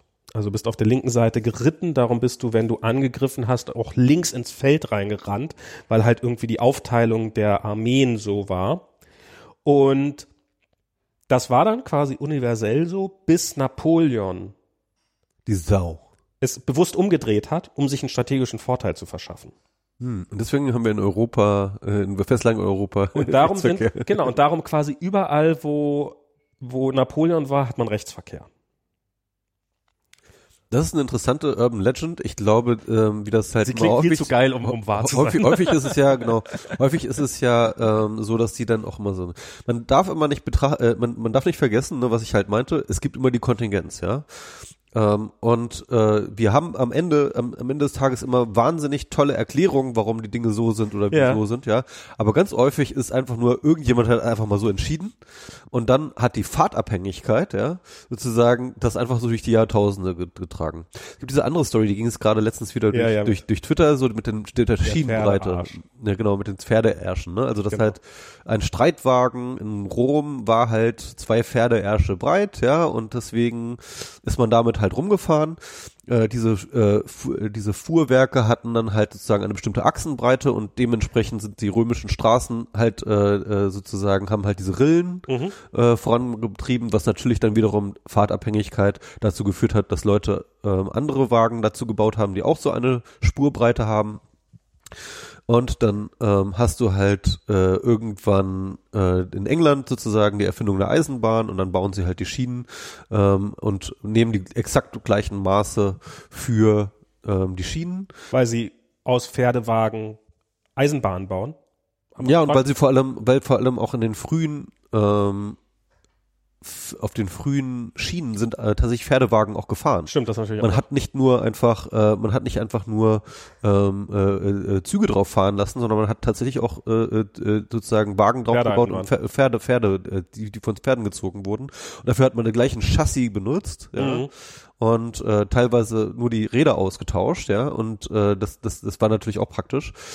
Und äh, dann hat natürlich diese Technologie, ähm, hat man über den Technologietransfer dann in die USA gebracht und dann halt dort die Schienen gebaut. Ne? Hat ein paar, ähm, ähm, sie hat so ein paar Flaws, diese Geschichte, unter anderem ähm, ist halt äh, der Grund, warum zum Beispiel dieser äh, Engländer halt die Schienenbreite so entschieden hat, ist nicht überliefert. Ne? Es, ähm, man weiß es nicht. Ne? Also kann sein, dass er sich auf diese römische, äh, auf diese römischen Straßen äh, bezogen hat. Äh, Aber es ist total plausibel, dass er gesagt hat, hier habe ich einen Pferdewagen, jetzt bringe ich da mal. Genau, aber dass sich diese Pferdewagen, die haben natürlich trotzdem auch unterschiedliche Achsenbreiten gehabt, also vor allem in der Dam in der späten Zeit so. Ähm, und äh, wenn du zum Beispiel in den USA schaust, ja, da hast du halt tatsächlich insgesamt äh, zehn verschiedene Schienenbreiten bis zum ähm, Bürgerkrieg, äh, weil ähm, die Südstaaten insbesondere hatten irgendwie jeder sein eigenes Schienensystem, ja. Ähm, es gibt übrigens äh, noch mal diese, äh, noch eine kleine Anekdote. Äh, Russland hat auch ganz andere Schienenbreite. Genau. Ähm, und zwar auch aus der Überlegung heraus, dass dann halt die ganzen Züge nicht aus Europa einfach für einen Krieg nach, Um eine äh, Invasion schwerer zu machen. genau, um die Invasion schwerer zu auch, wenn man mal mit dem Zug nach Russland fährt, was ich einige Male in meinem Leben gemacht habe, dann ist in Brest, äh, wird dann halt, werden dann neue Räder unter die Züge montiert. Also dann hat man da irgendwie so zwei Stunden Aufenthalt und steht da in so einer Fabrik rum und währenddessen wird der Wagen hochgehoben und dann kann den Leuten zugucken, wie sie unten die, die, wie auch immer, also die Räder und diesen, diesen Kasten da Ja. unten auswechseln. Also äh, nochmal zu den USA, also äh, in den Ja. Südstaaten irgendwie zehn verschiedene Schienensysteme. Und äh, was einer, nicht der einzige, aber einer der Faktoren war, warum die auch verloren haben, weil sie halt tatsächlich so ineffizient waren Ah. mit äh, mit Maschinen, mit mit äh, Truppentransporten, Munitionstransporten, Logisch. so, mussten mal alles umladen auf auf andere Systeme, ja. Und während der Norden halt tatsächlich schon diesen Standard hatte, Ah, okay. und erst nach dem Krieg ähm, wurde sozusagen der Standard äh, in ganz USA halt vereinheitlicht. Und darum, um jetzt seine Geschichte noch weiter zu erzählen, darum hatten die Tunnel halt eine bestimmte Breite, darum mussten die Raketen, die aus den gesamten USA Ah ja, stimmt, ja, herangefahren worden sind, mussten, äh, mussten, konnten halt nicht breiter sein als die Tunnel, durch die sie durchfahren Wie die. Apollo-Raketen glaub ich. Genau, und da ging es um die Apollo-Raketen und darum hat das Space Shuttle sozusagen immer noch die gleiche Breite wie halt der angeblich römische Pferdearsch. Ja, ja, genau. Oder ja, ja. Basiert quasi die Breite des äh, Space Shuttles auf dem. Auf dem Pferdearsch. Aber, aber das ist, das finde ich ja auch, das finde ich immer wieder spannend, auch so im Eine Bereich. Fahrtabhängigkeit nennt sich das einfach sozusagen in der Wissenschaft. Ja. Das, äh, das, das finde ich immer wieder spannend bei, bei Softwareentwicklung.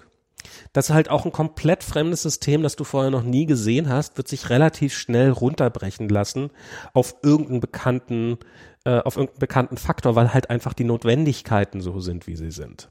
Weil halt, was weiß ich was, wenn du irgendwie, ähm, wenn du irgendein Gerät hast, was du vorher noch nie gesehen hast, irgendein kleines Embedded Device, dann wird's mit sehr hoher Wahrscheinlichkeit irgendwelche Markierungen irgendwo haben, wo du n, was dran löten kannst und dann hast du ähm, wenn die Entwickler nicht ganz so gut aufgepasst haben, eine serielle Schnittstelle und kannst dann darüber Output kriegen, weil halt um die Dinger zu entwickeln, brauchst du eine serielle Schnittstelle und darum sind halt äh, auch bei den fertigen Geräten zumindest die, die Punkte auf den, auf den, auf den Boards vorhanden, ähm, an die man dann seine JTAGs oder seine, seine, äh, seine Tags dran löten kann. JTAGs ist bestimmt der falsche Begriff. Ich kenne mich damit auch nicht so gut aus. Und so ist das halt immer wieder. Es ist halt auch, auch ein dir komplett unbekanntes System wird halt mit hoher Wahrscheinlichkeit mit derselben Technologie entwickelt, weil warum sollten sie was anderes nehmen? Ja. Weil es wäre so viel Investition, was anderes zu nehmen. Du müsstest eigene Programmiersprachen, eigene Compiler, eigene Betriebssysteme, eigene Prozessoren, so das Ganze hoch und runter machen.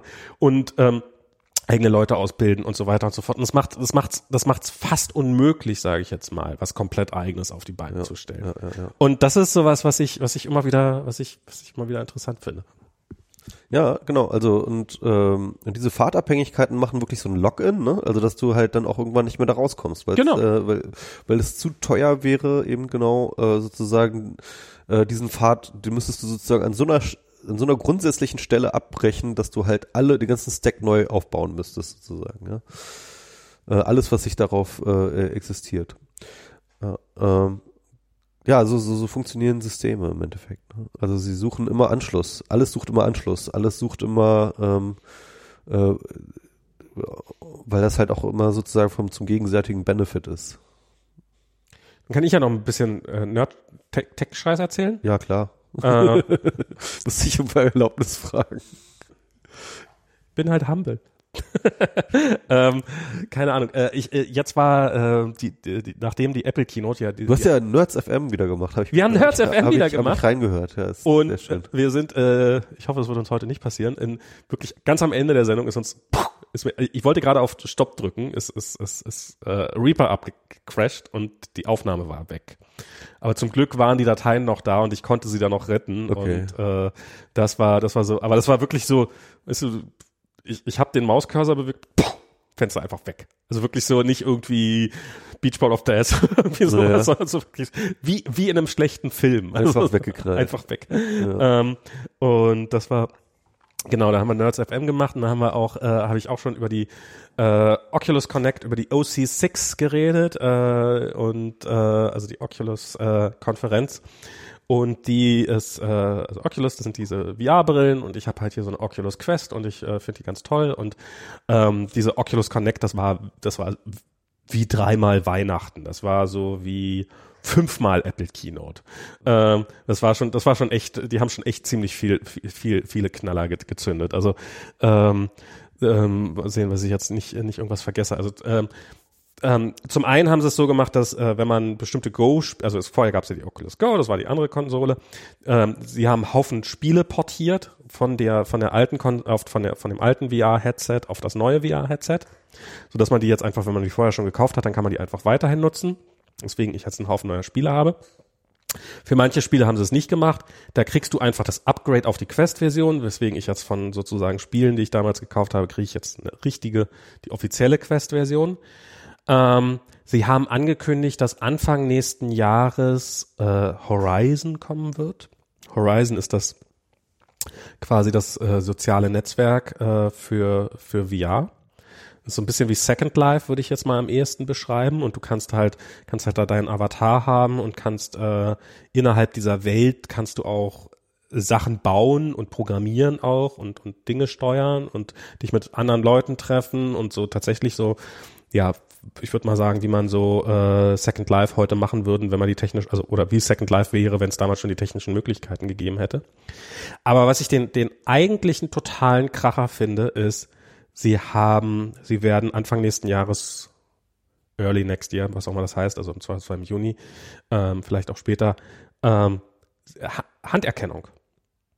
Also bisher musst du ja immer noch diesen Controller in der Hand halten, um, um, um, äh, um das damit, um da, damit was steuern zu können. Und das ist ja schon relativ immersiv. Aber was sie halt jetzt angekündigt haben, ist, dass äh, die Kameras, die dir das Ding sowieso schon hat, um den Raum um dich rum zu tracken, halt auch deine Hände mit trackt. Und dass du dann deine Hände in VR nutzt und dass das dann in Spielen eingesetzt Und alles so wird. Gesten nur noch machst. Dass du oder? alles über Gesten machen kannst, dass du halt irgendwie auf, auf was draufdrücken kannst, dass du irgendwie, du könntest ähm, Äh, Also halt für diese, für diese, für dieses Horizon eben kannst du jemanden Daumen, Daumen oben, Daumen, Daumen hoch zeigen, Daumen runter zeigen, so kannst halt bestimmte Gesten machen. Für irgendwelche Sachen, wenn du irgendwelche Apps hast, die so, was weiß ich was, wenn du irgendwie eine Tastatur, eine, eine Tastatur, die virtuell im Raum existiert, wäre natürlich ein ganz anderes Ding plötzlich als mit so einem Controller in der Hand und so. Und das ist sowas, wo ich so, ich hatte natürlich gehofft, dass die irgendwann mal Handtracking rausbringen. Ich wusste nicht davon, dass das existiert, da wo ich da mal gearbeitet habe. Ähm, aber dass die das einfach so als Feature für die, hey, du hast diese Konsole schon gekauft und jetzt kriegst du es als Feature noch nachgerüstet. Ähm, Finde ich, find ich sehr großartig. Und ach, und ein Feature habe ich noch, eins, eins habe ich noch vergessen. Ähm, es gab ja bisher immer so, es gab ja die Rift. Ähm, das ist quasi das Headset von Oculus, was man an PC anschließen muss. Und wenn man einen Spiele-PC hat, kann man damit besonders, also kann man damit mit sehr hoher Auflösung mhm, spielen. Und es gibt halt die Quest, die ist halt, ähm, dafür braucht man keinen PC, aber dafür hat sie halt nicht, äh, dafür ist sie halt, ist die Grafik nicht ansatzweise so gut, weil halt äh, kein PC drinne steckt, sondern halt nur so ein Mobile-Chipset. Und jetzt haben sie was angekündigt, dass man dann so ein Spezialkabel kaufen kann. Also im Wesentlichen ein USB-C 3.0 Kabel, aber ein sehr langes. Und dann kann man das an seinen PC anschließen und dann funktioniert die Quest wie so eine Rift. Also dann kann man quasi beide Funktionalitäten nutzen und äh, es gibt kaum noch gute Gründe, sich eine Rift zu kaufen. Ähm, und das so alles so so so Sachen, die so hey und ja und das kriegst du noch und das kriegst du noch und so so halt wie so dieses bestehende System, das du schon hast, einfach oder das ich glücklicherweise schon habe. Klar, wenn ich es nicht hatte, ist es natürlich nicht nicht mehr halb so äh, spannend, äh, dass das dann plötzlich so massiv aufgewertet wird und Mhm. halt sich in eine Richtung entwickelt, die ich halt sehr spannend finde, weil ich halt Spiele ganz okay, ganz, ganz cool finde, aber halt nicht, s- also ist jetzt nicht meine, mein primärer Punkt, warum ich sowas nutzen, warum ich das spannend finde, dieses ganze VR-Zeug, sondern ich finde halt diese sozialen Interaktionen viel, viel spannender. Das wird spannend, ja. Ja, Ja, dann ist halt echt die Frage, ob du dann noch überhaupt hier in unserer realen Welt noch mit irgendjemandem interagierst. ja, warum sollte ich? ich meine, es ist so, ich meine, das habe hab ich ja schon mal gemacht.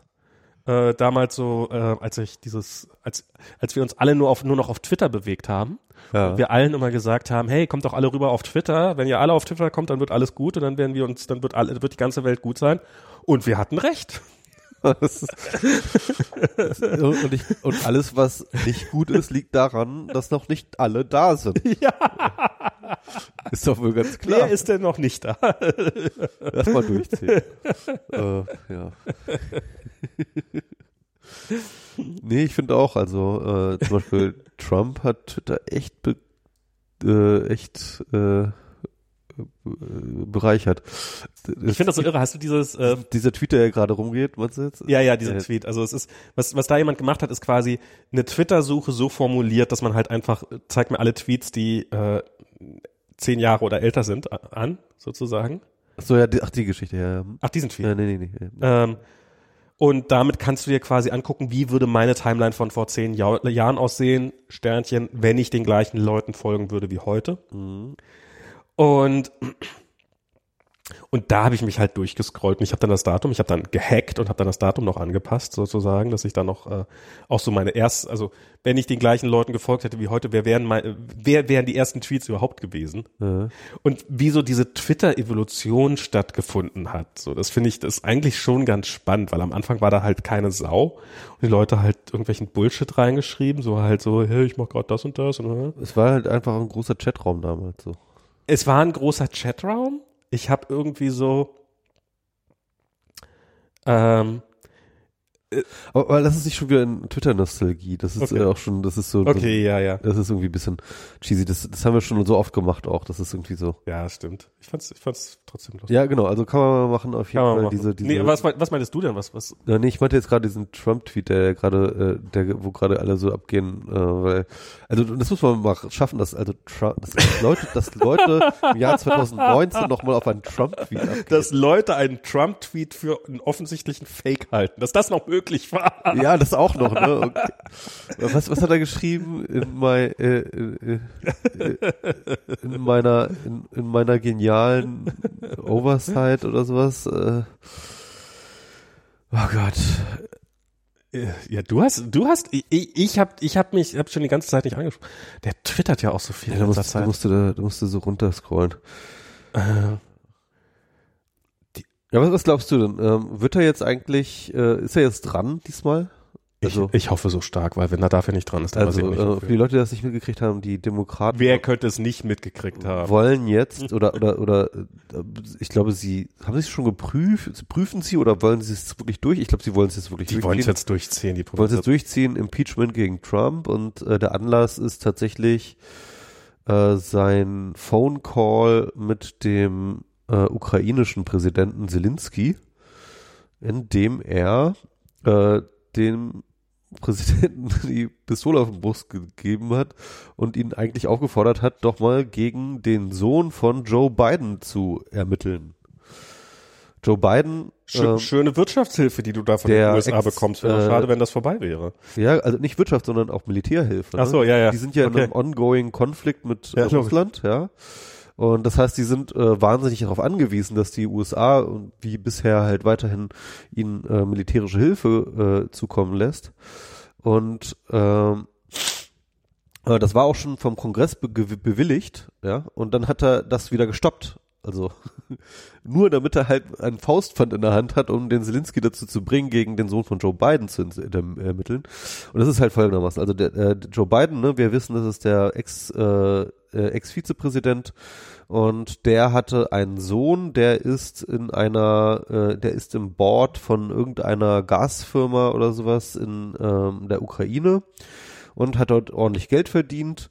Und äh, dann gab es einen ähm, Korruptionsermittler, ähm, der äh, in der allgemeinen Kritik stand, eigentlich eher Teil des Problems zu sein, weil der halt, glaube ich, irgendwie eher auch Teil des gesamten korrupten Netzwerks war und er hat dort ähm, auch gegen niemanden ermittelt, obwohl relativ offensichtlich war, dass es ganz viele Korruptionsfälle gab.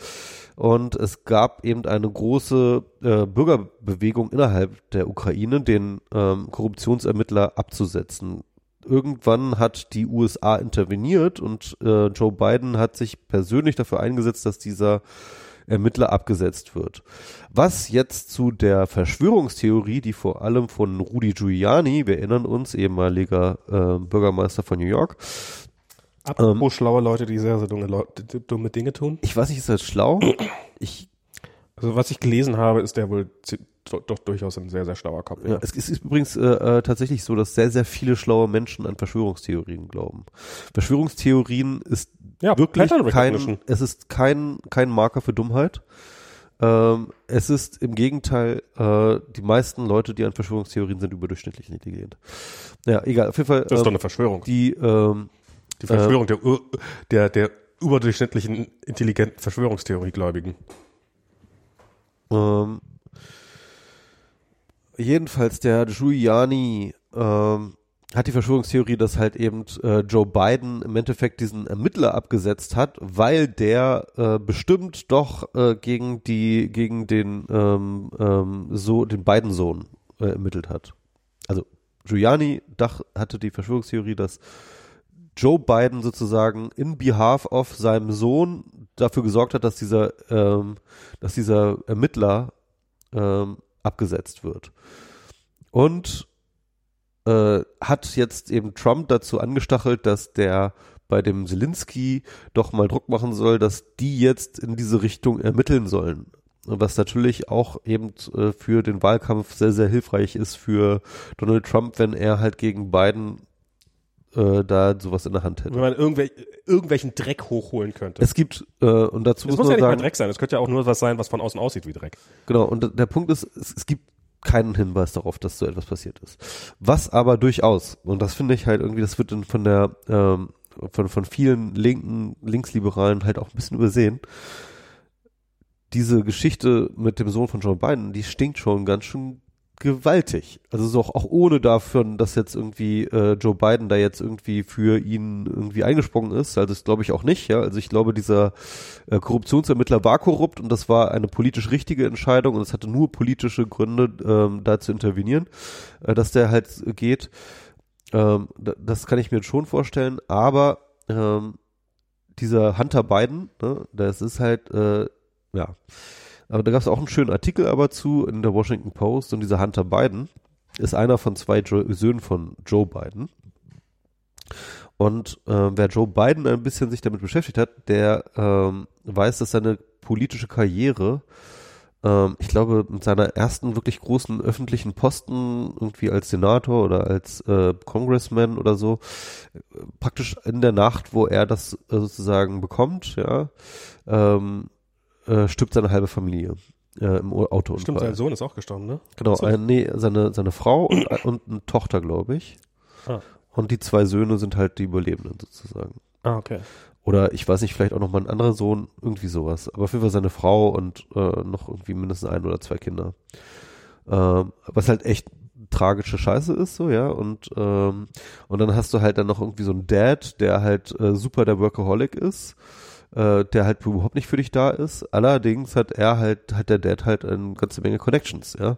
Und so schreibt dann halt irgendwie die Washington Post da schön, ja, also äh, dieser Sohn, der halt dann auch nicht wirklich klarkommt irgendwie, ähm, äh, eigentlich nichts auf die Reihe kriegt in seinem Leben, ähm, hat halt äh, ein, ein, ein Workaholic-Vater, der aber halt wiederum ganz viele Leute hat, die sich dann um den Sohn kümmern. Und Das sind dann am Anfang irgendwelche Leute, die ihn dann halt aufnehmen irgendwie und äh, aufs Internat schicken ka- kann er ihn und so. Und dann irgendwann, wenn er halt äh, groß wird, ja, irgendwie dann halt irgendwelche Posten für den klar machen. Irgendwie auch, gab es auch schon vorher schon irgendwelche Unternehmen, die dann gesagt haben, komm, hier kann dein Sohn da in die und die Teilung stecken und so weiter und so fort. Und genau so eine Sache war halt diese, äh, äh, äh, diese diese Geschichte da in der Ukraine, ja, Mhm. äh, der Sohn übrigens äh, Drogen, drogenabhängig, äh, Säufer, ähm, halt ein tragisches Schicksal, so, ne? Klar. Und halt dann ab einem gewissen Alter keine vernünftige Erziehung mehr gehabt. Oder ke- vielleicht gar keine mehr. Ja, und halt keine Anerkennung und kein nichts Mhm. und, äh, und kein und kein Halt im Leben eigentlich, ne? Also wirklich kein Halt im Leben. Und äh, ja, äh, und das ist dann sozusagen diese Situation. Ist irgendwie tragisch, aber trotzdem, ich fände es auch, also ich glaube tatsächlich, dass Joe Bidens Karriere und, und seine Präsidentschaftsambitionen, äh, die er ja hat, ähm, dass die jetzt auch vorbei sind und zwar zu gut, zum, aus gutem Recht. Hm. Ja, mal gucken. Also ja, es sieht, sieht, sieht nicht gut aus für ihn gerade im Augenblick. so, so sowas sowas macht man nicht. Also auch wenn das ein tragisches Schicksal ist so, ja, aber das ist ein Conflict of Interest definitiv. Ja, ja, klar. Also das ist, ähm, ähm, ich finde das, äh, also was, was, aber was ja bei, äh, ganz lustig ist, weil, weil diese Trump-Geschichte, also das war das eine, weswegen sie das im Impeachment gestartet haben. Was jetzt noch heute dazugekommen ist, ist, dass äh, Trump ja angekündigt hat, dass er die Truppen aus, aus Syrien abziehen wird, oder beziehungsweise nicht angekündigt hat, sondern sie sind ja schon auf dem Rückzug, äh, weil die Türken da einmarschieren. Ja. Und die Türken stehen schon an der Grenze mit den Panzern. Genau. Und die, oh ja, das wird. Ich, das hab, übrigens, das habe ich von Anfang an gesagt, ne, dass halt jetzt mit Trump, also als als Trump gewählt wurde, habe ich gesagt, alles klar, jetzt werden die Kurden von Bus geschubst. Und ähm, das, das, das, das hat jetzt länger gedauert, als ich gedacht habe, aber jetzt passiert's. naja, er hat ja vorher noch erstmal, hat, hat, hat, hat, äh, hat ihnen erstmal noch gesagt, stellt euch mal dahin, wo der Bus gleich vorbeikommt. Ähm, übrigens, wir werden dafür sorgen, dass äh, der Bus Pa- euch nicht überrollt. Passt mal hier auf die Straße auf. Passt mal hier auf die Straße auf, wir sorgen dafür, dass keine Busse vorbeikommen.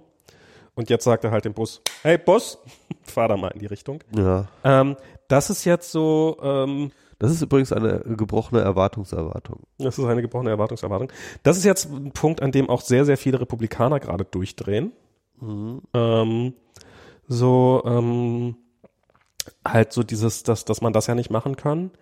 Ähm, er hat ja irgendwie China vor laufender Kamera aufgefordert, doch bitte mal gegen Joe Bidens Sohn zu ermitteln. Ja, genau, das war, äh, genau, das war äh, bei einer Pressekonferenz, also wo er so auf dem, vor dem Wei Weißen Haus so eine Pressekonferenz gegeben hat. Aus, auf der Pressekonferenz, da, wo, wo, wo es darum ging zu beweisen, dass er niemals eine, eine niemals in einem Telefonat eine andere Nation auffordern würde, gegen einen politischen Gegner zu ermitteln, Ja, ja. hat er äh, China gesagt, ermittelt doch mal gegen den. Ja, er hat halt gedacht, es hat ja schon mal geklappt, ne? Also vor ähm, äh, Ja. im Wahlkampf hat er ja, nachdem rauskam, dass irgendwie die Russen ähm, den Server gehackt haben, hat er ja irgendwie auf der Pressekonferenz gesagt, ey, hack mal den Hillary Clinton Server und sucht die E-Mails, die da verschwunden sind.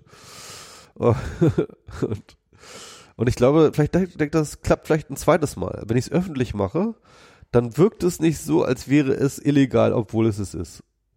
Ja, das ist das das ist auch so also ich ich habe jetzt auch das Gefühl, dass sie jetzt gerade also wie gesagt, ich habe diese irgendwann mal dieses Zitat von von äh, hier ähm, Boris Johnson gehört, so dieses äh, wenn man wenn man merkt, dass man in einer Diskussion verliert, dann nimmt man ein totes Schwein und schmeißt es auf den Tisch. Mhm. Weil plötzlich ist total egal, dass die, diese Diskussion äh, dass du die Diskussion verloren hast, weil jeder dich nur fragt, warum hast du dieses tote Schwein auf den Tisch gelegt? und das Thema halt komplett gewechselt wird. Und so ein bisschen hat das, macht das diesen Eindruck. Ja, ja so das, dieses, das macht er ständig. so dieses, ähm, oh, da ist ein Feuer, lass uns mal eine Menge Staub aufwirbeln Lass und ein größeres Feuer machen, damit lass ein größeres Feuer machen, damit, damit niemand mehr dieses kleine Feuer sieht. Und am Ende, wenn alles abgebrannt ist, sagst du, uh, ja, Nee, ich fand das auch ganz interessant. Es gab mal schöne, schöne, äh, äh, schönes Bild für Trump. Also ähm, im Endeffekt sozusagen normalerweise hast du so eine Karriere als Politiker, ja, irgendwie hast du irgendwann so diesen Nagel, auf den du trittst und dann bist du tot, so, ja. Ja. Oder, oder du fällst auf diesen Nagel und so. und er hat dieses Nagelbrett. Genau, und, und, und er macht halt einfach sozusagen Nagel an Nagel an Nagel an Nagel, so dass halt so, dass du irgendwann ein Nagelbrett hast, auf den du legen kannst. Das ist, da war nämlich, ich, ich habe es nämlich jetzt schon wieder vergessen. Der hat nämlich irgendwie, der hat, Trump hat am 7. Oktober, am Geburtstag von Putin, angekündigt, dass er irgendein, dass, er- dass er sich aus einem aus einem Pakt mit Europa, aus so, einem- so einem nicht, also so, so quasi äh, Verteidigungspakt zurückziehen wird oder ich weiß nicht genau, was es ist. Und ich hab's schon wieder vergessen, weil so viele Skandale schon kommen. Und Vielleicht dieses äh, ähm, Schutzschild-Ding. Das macht er und, und halt wirklich an Putins Geburtstag. Das ist wirklich so. Das ist, ähm, äh, Putin kriegt, ja regelmäßig mal tote äh, Journalistinnen zum Geburtstag geschenkt und ähm, äh, jetzt halt, oder Journalisten, ähm, und das ist schon ich, ich, also ich habe das Gefühl, dass es so ein, also dass es stetig mit ihm bergab geht. Also ich hatte, na zwischendurch ging es auch mal wieder, da ging, stiegen seine Popularitätswerte wieder und sowas. Aber ich habe auch das Gefühl, dass er, er noch wahnsinniger wird. Also das ist ja, ähm, wenn man so seine Tweets von vor anderthalb Jahren liest oder sowas, die wirken ja geradezu Es geht ja auch nur mit Steigerung, ne? Also ich meine, wie, wie willst du das denn noch schaffen, dass die Leute noch weiter zuhören, wenn, wenn du halt die ganze Zeit nur total durchgeknallten Scheiß machst?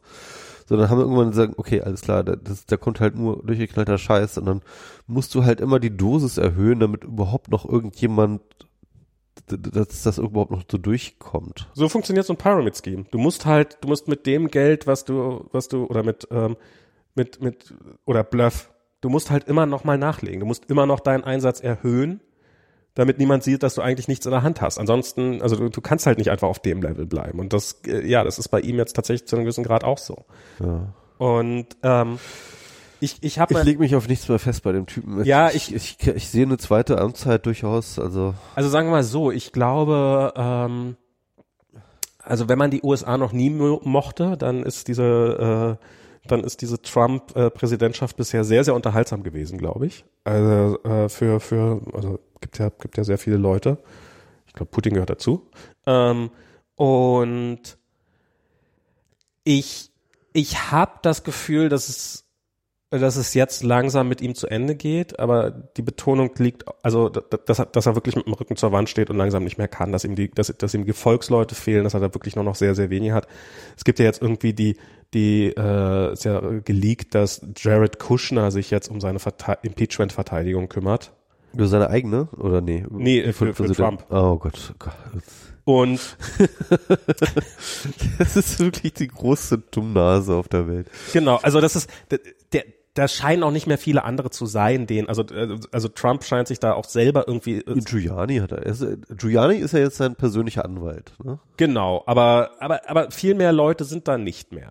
Die, die, die, also das war wohl auch, ist wohl jemand, das äh, am Wochenende sozusagen, es gibt ja da immer so diese Sonntag-Talkshows, wo dann halt die ganzen, äh, die, die, die Speech-Mouses, also, also die, die, die, die, die dann die, die, die Spinner für, für Trump unterwegs sind und, ähm, und dann halt irgendwie zu Recht interpretieren, dass das ja, was, was äh, er da gesagt hat, nicht einfach nur totale Dummheit wäre, sondern ähm, ähm, dass das ja auch, äh, dass das ja eigentlich total, also dass das ja eigentlich ein totaler Geniestreich war oder weiß der Teufel was.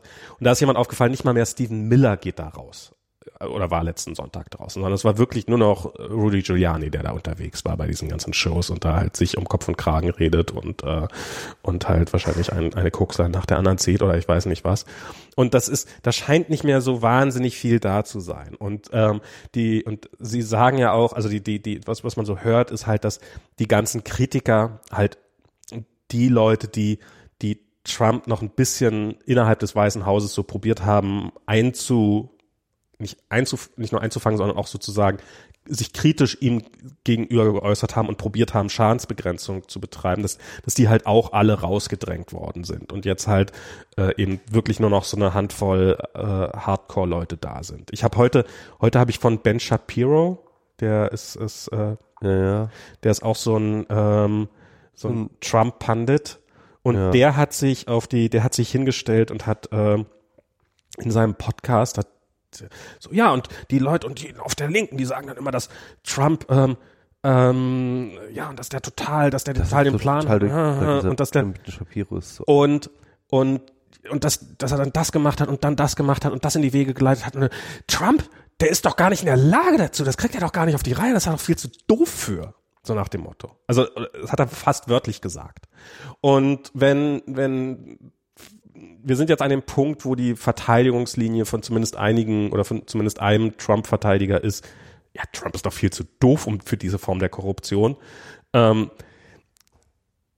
also ich kann mir, ich, ich glaube, langsam muss es, muss, muss, muss den Ganzen ein Ende entgegensehen. Ähm, also ich kann es, also wenn es jetzt, wenn es jetzt noch weitergeht, dann, dann, dann braucht er keine zweite Amtszeit, dann ist er Diktator of Life. Also dann, dann Ich sag mal so, wenn das jetzt irgendwie, ähm, wenn er jetzt geoustet wird, dann ist das alles nochmal richtig gut gegangen. Ich meine, mal ohne Scheiß, da ist ja eigentlich, da ist ja eigentlich nicht mega krass kap was kaputt gegangen, oder? Ich meine, außer, außer Vertrauen in alles, in die Welt und, in, und die Menschheit.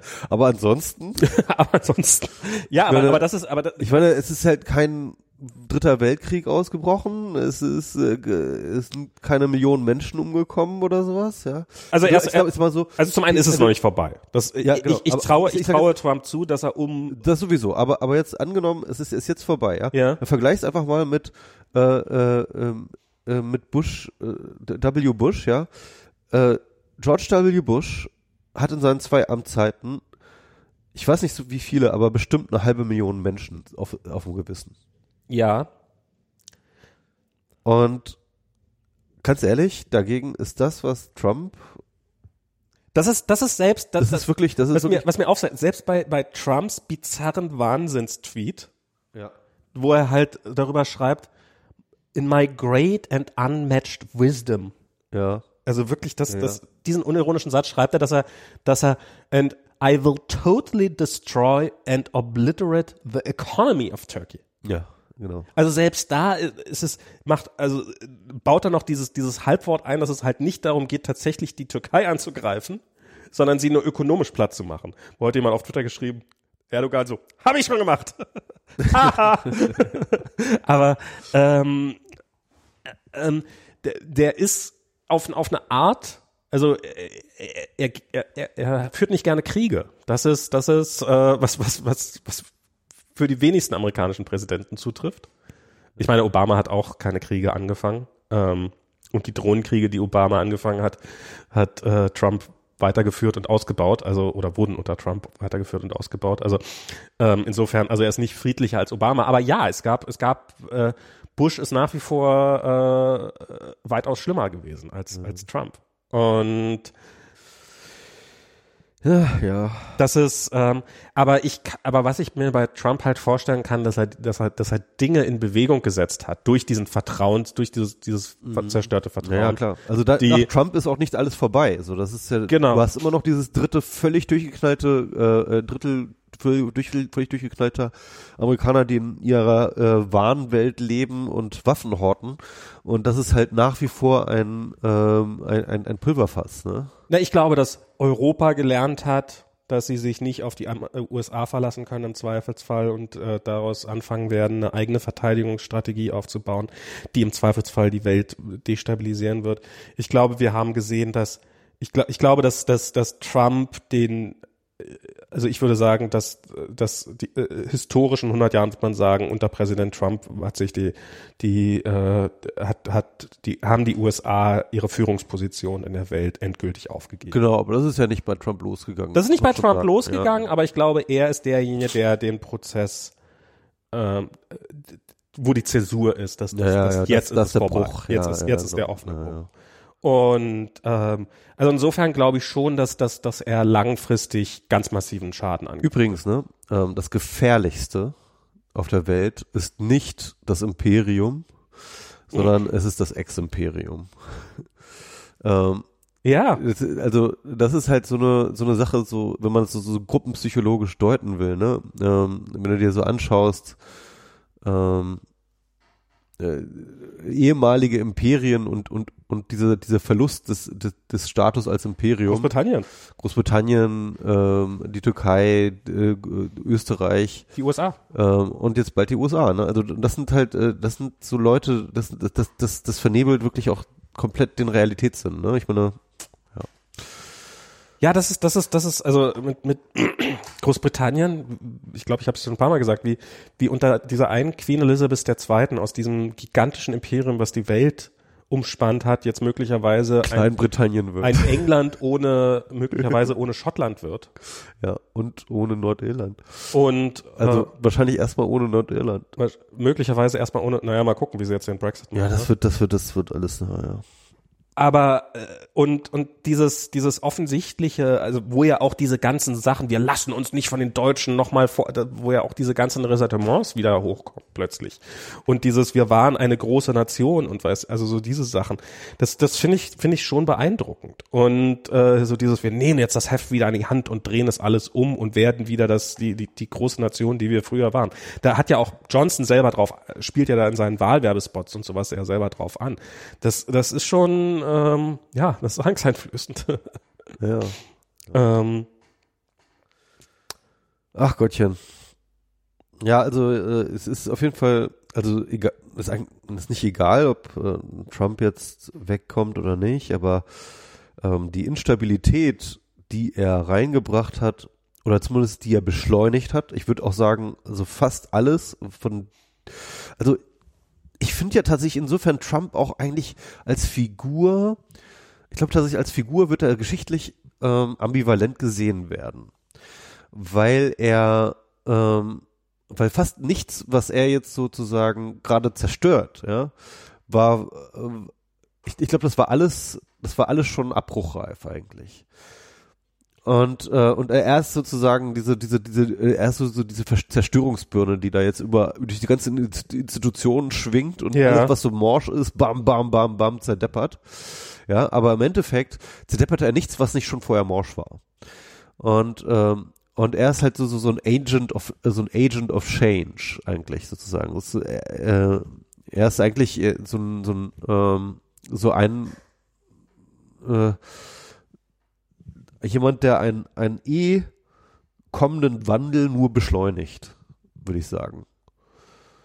so wie Nero ja gar nicht Rom angezündet hat, sondern nur Gebäude, die sowieso schon in, in äh, äh, fast gebrannt haben oder oder Ja, und es gibt ja auch viele Leute, die ihm da auch viele unter geschoben ja, haben. ja, nee, das ist Ja, ja, gar, aber- das ist ja gar aber kein, wir brauchen nicht über Nero reden. Ja, Keine ja. Ahnung, ob Nero, aber vielleicht ist Nero auch gar keine schlechte, weil, weil Nero, glaube ich, auch zu einem ähnlichen Zeitpunkt im Römischen Reich unterwegs war, wie Trump vielleicht gerade in, ähm, äh, in den USA.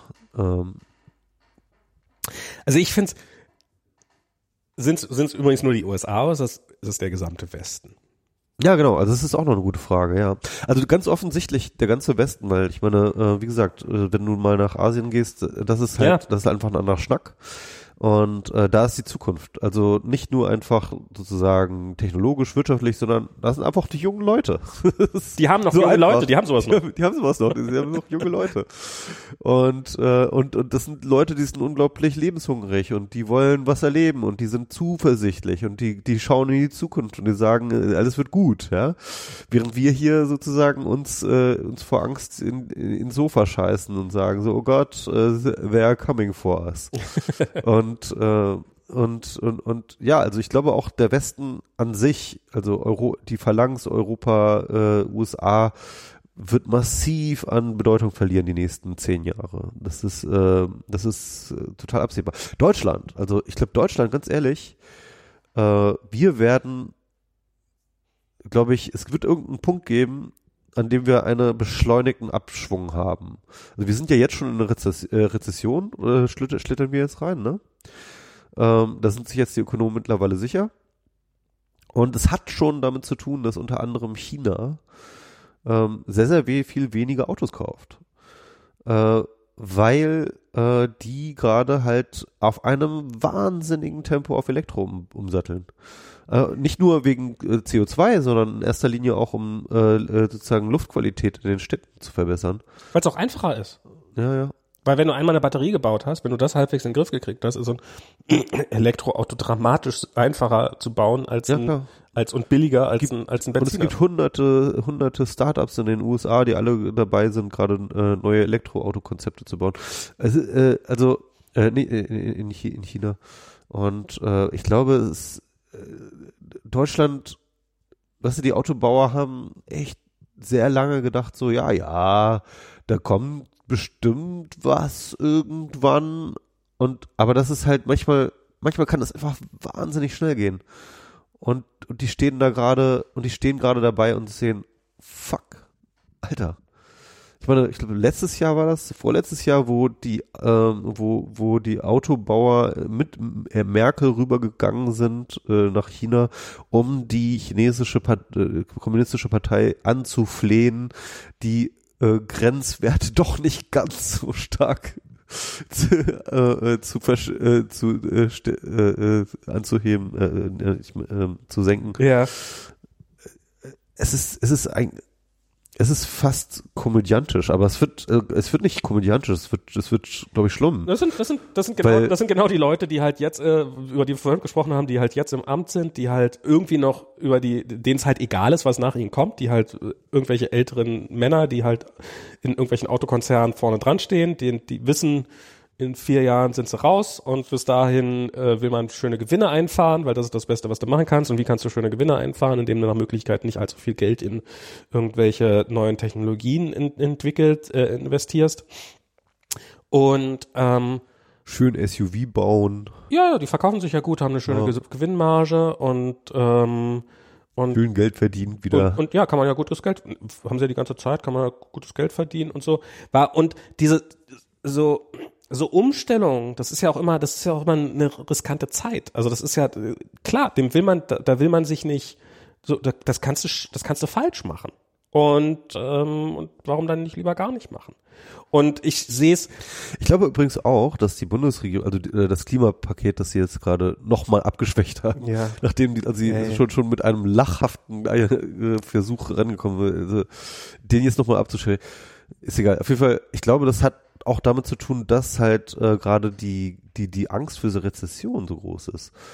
Also sie haben halt wirklich, sie sie glauben halt, oh fuck, wenn wir jetzt, äh, wir, wir schlittern jetzt eh in eine Rezession und wenn Ja. wir jetzt auch noch irgendwie der Wirtschaft auch noch irgendwelche äh, Auflagen machen, dann, dann, dann ist hier gar kein Halten mehr. Ne? Also wir müssen sozusagen alles dafür tun, irgendwie diese, diese, äh, deswegen haben sie auch lieber nochmal die Kilometerpauschale erhöht, weil das halt nochmal die, die, die, die Autoindustrie sozusagen nochmal in, in nochmal, ist eigentlich eine Sub also die Kilometerpauschale ist ja eigentlich eine Subvention für die Autoindustrie, ja.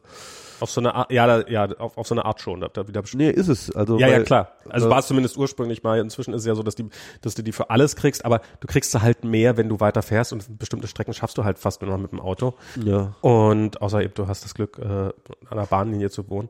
Und das ist, ja, ja.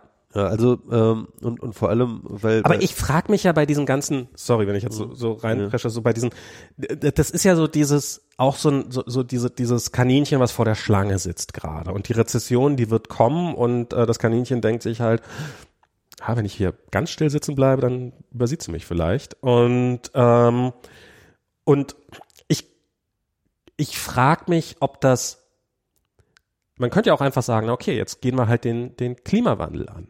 Und wir, wir setzen halt die Grenzwerte hoch. Wir, wir zwingen die Industrie dafür, wenn sie weitermachen will, wenn sie weiter existieren will, gro im großen Stil zu investieren. Man könnte ja irgendwie das Anreizprogramme schaffen, dass sie halt, dass sie halt was weiß ich was, stärker, äh, die Autoindustrie wird gezwungen, stärker auf, äh, also man, man setzt die Grenzwerte radikal runter, so schnell wie China sie gar nicht runtersetzen würde und zwingt die Autoindustrie damit, sich schneller anzupassen.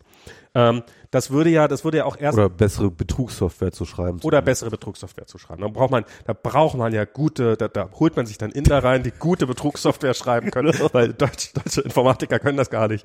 Ähm, und und man, man könnte, also das, die, die Rezession hält man ja dadurch auf, dass man, dass man Investitionen tätigt. Und zum einen könnte man diese Investitionen selber tätigen, was ja so ein bekanntes Mittel ist, um Rezession zumindest abzufedern, indem man erstmal Und die Industrie zwingen, diese Investitionen auch zu machen. und ja. man kann im selben Atemzug die Industrie zwingen, diese Investitionen auch zu machen. Ich verstehe es auch überhaupt nicht. Also ähm, äh, ich glaube, das hat viel mit dieser Ideologie der schwarzen Null zu tun. Ne? Ja. Ähm, Ich glaube, es hat auch viel mit mit äh, mit mit Einfallslosigkeit und äh, mit mit, mit äh, Risikoaversion zu tun. ja, ja, ja. Das Und- stimmt, ja. Ähm, und ich, ich habe neulich habe ich irgendwie so einen Artikel gelesen von, ich weiß gar nicht mehr von wem er war, der hat mal hinterher recherchiert, es gibt ja so dieses, ja, jedes Mal, wenn du Netflix guckst, dann entstehen so und so viel Tonnen CO2. ja. Und der hat das halt einfach mal ausgerechnet. Was, was, wie, wie viel CO2 entsteht denn gar nicht? Und es ist gar nicht so viel. ja. Und so ziemlich das meiste CO2 entsteht in den D-Slams. Also in den Dingen, In den, den grauen Kästen. in den grauen Kästen, die draußen auf der Straße stehen und die halt viel Rechenleistung dafür brauchen, um es irgendwie noch zu schaffen, ähm, relativ dicke ba Datenbreiten über, über veraltete Kupferkabel zu treiben. Und ein, ähm, und ein ähm, äh, äh, Fiber, Äh, äh, Glasfaser. Glasfaserkabel hat halt äh, irgendwie, also Glasfaserversorgung hat halt ungefähr die, die Hälfte des CO2-Ausstoßes. So, jetzt hätte man sich im Rahmen so eines Klimapaktes mal hinsetzen können, sagen, so, wir machen jetzt ja alles auf, auf Ja. Glasfaser. Und Also ich finde, man sollte da schon irgendwie die Liste von oben nach unten abgehen, was so die größten Emissionen, also als erstes muss die man Kohle, hätte nebenbei noch. Internet geschaffen, man hätte nebenbei noch, man Das stimmt schon, das stimmt schon. Ja, aber, aber, Ich meine- aber zuerst mal muss diese fucking Kohlekraftwerke, die müssen jetzt einfach mal alle morgen dicht gemacht werden. man, das ist jetzt aber das, das, aller, aber das, Allerwichtigste. aber das eine schließt das andere nicht aus. naja, ja, ja. Du kannst gleichzeitig Glaser, Glasfaser verlegen und Kohlekraftwerke zumachen. das stimmt schon. Und, und das ist so, das ist so wirklich so, und, und ja, die, die, in, im Augenblick kriegen die Deutschen, wenn sie Kredite aufnehmen, mehr Geld zurück, als sie reingesteckt haben, als, als, als sie, als, äh, äh, oder müssen, müssen weniger zurückzahlen, als sie einen Kredit aufgenommen haben. Absurd, ja. Es könnte keine billigeren Kredite nehmen und wir machen es einfach nicht. Und das ist, das ist wirklich, also, ja, äh, vielleicht auch zu Recht. Vielleicht geht dieses, vielleicht geht, vielleicht ist, vielleicht ist es der Automatismus so eines Systems, dass halt, ähm, du hast halt irgendwann, irgendwann sind die Leute relativ, äh, äh, stehen relativ, du hast relative Gleichheit, Chancengleichheit und es gibt viel zu gewinnen und darum bauen sich Dinge auf und irgendwann verfestigen sich halt diese Systeme und die Reichen kaufen sich halt immer, äh, kaufen sich halt Politiker, die Steuererleichterung versprechen, die Steuererleichterung durchdrücken und so. Und vielleicht ist, vielleicht, vielleicht ist, sind Systeme irgendwann einfach in sich so korrupt, dass sie nicht mehr rettbar sind. Und ähm, Das kann gut sein. Aber das finde ich nochmal ganz interessant, weil, äh, wo du es gerade mal aufgeworfen hast mit den, mit den Zinsen, ne? Ähm, ich habe ja den, also so, so auf der Vogelperspektive so das Gefühl, ähm, oder das ist nicht Gefühl, ich glaube, das ist relativ ähm, Konsens eigentlich, dass wir momentan äh, so eine Situation haben, wo ähm, ähm, das Kapital unglaublich flexibel daran ist, überall hinzufließen, wo halt Renditen sind mhm, aber gleichzeitig nirgendwo mehr Renditen sind. mhm, Also äh, und ähm, und das ist sozusagen einer der Gründe, warum die Zinsen so niedrig sind, ne? Weil ähm, weil im Endeffekt äh, niemand irgendwo investiert, weil es halt auch einfach keine Optionen gibt, groß zu investieren. mhm. Gleichzeitig hast du aber einen riesengroßen Kapitalberg, der halt irgendwie auf, um die Welt herum irrt und nach irgendwie guten Renditen sucht. Und dann ähm, passieren halt solche Sachen wie die Housing Bubble, also die, oder jetzt sag ich mal die, die, die, die, die, die Preise. Weil der Punkt ist, dass ähm, ähm, ich, ich glaube, der Mechanismus funktioniert folgendermaßen. Also du hast halt diese krassen niedrigen Zinsen, halt auch für äh, die Normalsterbliche wie uns. Und ähm, wenn du jetzt zum Beispiel hier in Berlin le lebst, ähm, dann macht und, und ein einigermaßen Einkommen hast, macht es total Sinn, ja, dir jetzt irgendwie Eigentum zu suchen. weil ähm, Geld kostet nichts, ja. Und äh, wenn die Bel Geld, wenn dir die Bank das gibt, so, äh, dann hast du halt zumindest irgendwie ähm, ähm, gibt es praktisch kein Risiko, weil das Eigentum, also, also sozusagen den, die, die Wohnung, die du dann kaufst, ja, die gehört dir dann, ja. Das heißt mit anderen Worten, egal was passiert und egal äh, was in Zukunft passiert, so du hast erstmal sozusagen deine Wohnung und da, die ist gesichert und dann hast du halt keinen, musst du nicht Miete zahlen und so weiter und so fort. Und egal wie hoch die die Preise sind, ja, es macht keinen Unterschied, weil Geld kostet Hat ja Diana dich auch beauftragt, das zu erzählen? Nee. Wir nee, haben nee, genau diese gerade. Die ja klar, natürlich. Für, für, euch macht das total Sinn. Aber es ist wirklich so. ich weiß nicht, ob es für uns. Aber es ist wirklich so, dass meine gesamte Freundeskreis, also alle, die irgendwie einen normalen Job haben, also ja. im Gegensatz zu mir, äh, halt wirklich Geld verdienen, ja, die kaufen alle gerade Geld, äh, gerade gerade Immobilien in Berlin.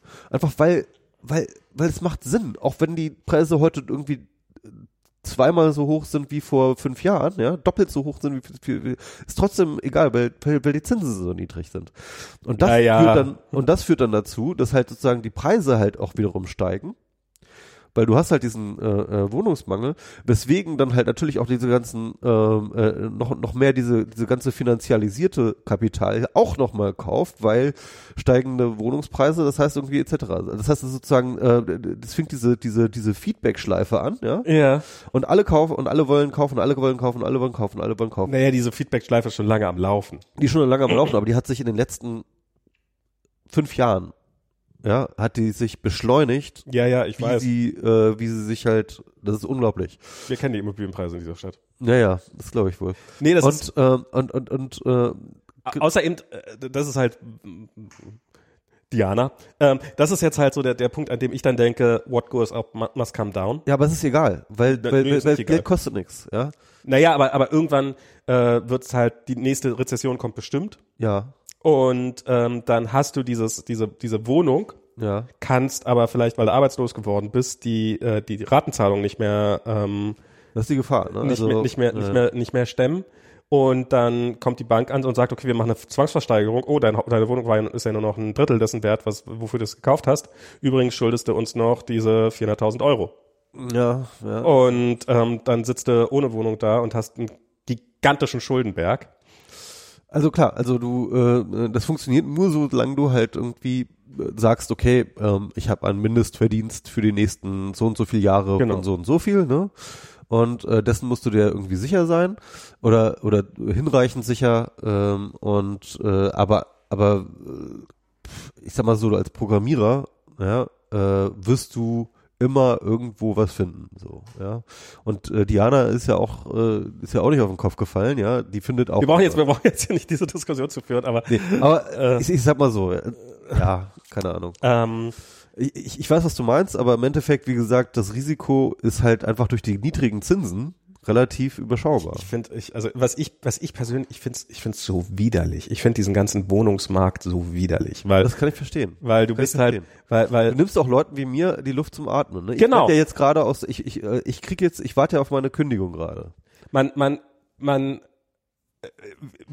wir sehen, wir sehen vielleicht in dem Spielchen so aus wie Gewinner, aber wir zahlen im Endeffekt diese bizarren Immobilienpreise, die äh, Leute kriegen, indem sie Leute, die ein bisschen weniger haben als wir, auf die Straße gesetzt haben und ähm, und und diese uns dann abnehmen und die haben das Geld in jedem Fall sicher. Also das ist äh, ins, das ist das ist so ein so Welcome to Capitalism. das ist so ein, ja, so ein, so ein durch und durch, also äh, Ja, ja, ja. es ist so, als ob man dem, dem ärmeren Menschen die Wasserflasche aus der Hand greift, während er gerade verdurstet, dann und man selber nicht verdurstet. Was, also es ist, äh, ja, das ist, das ist tatsächlich Kapitalismus in seiner reinsten Form. Ja, aber Max ist kein Problem, ne? Auch wenn ich mich in äh, Berlin vielleicht nicht mehr leisten kann, äh, wir können das immer, wir können Wir wieder, wir, wir können dann ja immer wieder äh, WMR über Leitung machen. Genau. Schon. Ach so, ich dachte, du kommst dann, ich, ich, weißt du, kannst dann alle zwei Wochen von der Straße kommen, um dann bei uns äh, hier WMR zu machen. Wenn du dich vorher irgendwo duschst. Also tut mir leid, alles anderes jetzt. Ja, aber es ist, ich weiß nicht, das ist so, ich, ich finde, äh, äh, ja, äh, aber ist das, ist das, ist das so ein Fall, wo man, das ist halt so, äh, ähm, ich meine, das hat man bei der Dotcom-Bubble damals gesehen, wo halt, oder, oder ich, ich, ich bin ja der festen Meinung, nach wie vor sieht man das bei Bitcoin, wo halt, äh, Man sieht es auch an solchen Sachen wie WeWork, ne? Hast du das mitgekriegt? oh Gott, ja. ist so unglaublich. Da, da erwischt doch wenigstens mal die richtigen. Ja, ja. Hier Softbank, wie viel haben die abgesch... Wie, wie, viel- wie viel ist, wie viel ist WeWork jetzt eigentlich noch wert gerade? Ich habe keine Ahnung. Die wollten für, wie viel wollten sie? Für 40 Milliarden oder für 30 Milliarden an die Börse? Ja. Und jetzt haben sie dann irgendwann gesagt, ah, 10 Milliarden wären auch noch ganz cool. Und jetzt sind sie irgendwie bei 4 Milliarden oder sowas runter. Und das, obwohl Softbank gerade vor relativ kurzer Zeit noch mal ein paar Milliarden unter dieser gigantischen, also es, das ist so, ich finde so im Nachhinein ist es, also die haben halt probiert, das Ding aufzublasen, so gut wie es geht und diese Geschichte zu schreiben und dann eben alles an die Börse schnell und dann schnell wegrennen und, und halt die Kohle einstecken. Ja, das ist halt echt ein Pyramid-Scheme, ne? Ja, Und ich frage mich ehrlich gesagt, ob äh, Uber so viel besser dasteht, ne? Weil die haben ja auch noch kein Geld verdient und äh, ich bezweifle es hart. ja, ja. Ich bezweifle es für all die, ich bezweifle es für die, für diese ganzen, Die ganzen Mobi Mobility-Geschichten, oder? Carsharing Ja. sehe ich nicht wie, ähm, ja, jeder andere kann auch eine App entwickeln, mit der man irgendwie die Autos und Autos irgendwo leasen. Ähm, das ist, ist schwer, da irgendwie ein Alleinstellungsmerkmal zu finden, außer dass du vielleicht darauf hoffst. Also, also gerade jetzt, wenn die hier irgendwelche Preiskämpfe machen oder sowas, habe ich, glaube ich, schon mal erzählt. Die, die, die bilden dadurch keine loyalen Kunden heraus, sondern sie bilden Kunden heraus, die, Mehrere Apps auf dem die, Telefon die haben. mehrere, ja. viele Apps auf dem Telefon Ja, ja. und die halt darauf trainiert werden, immer das Billigste rauszunehmen, weil ansonsten bin ich ja der Idiot.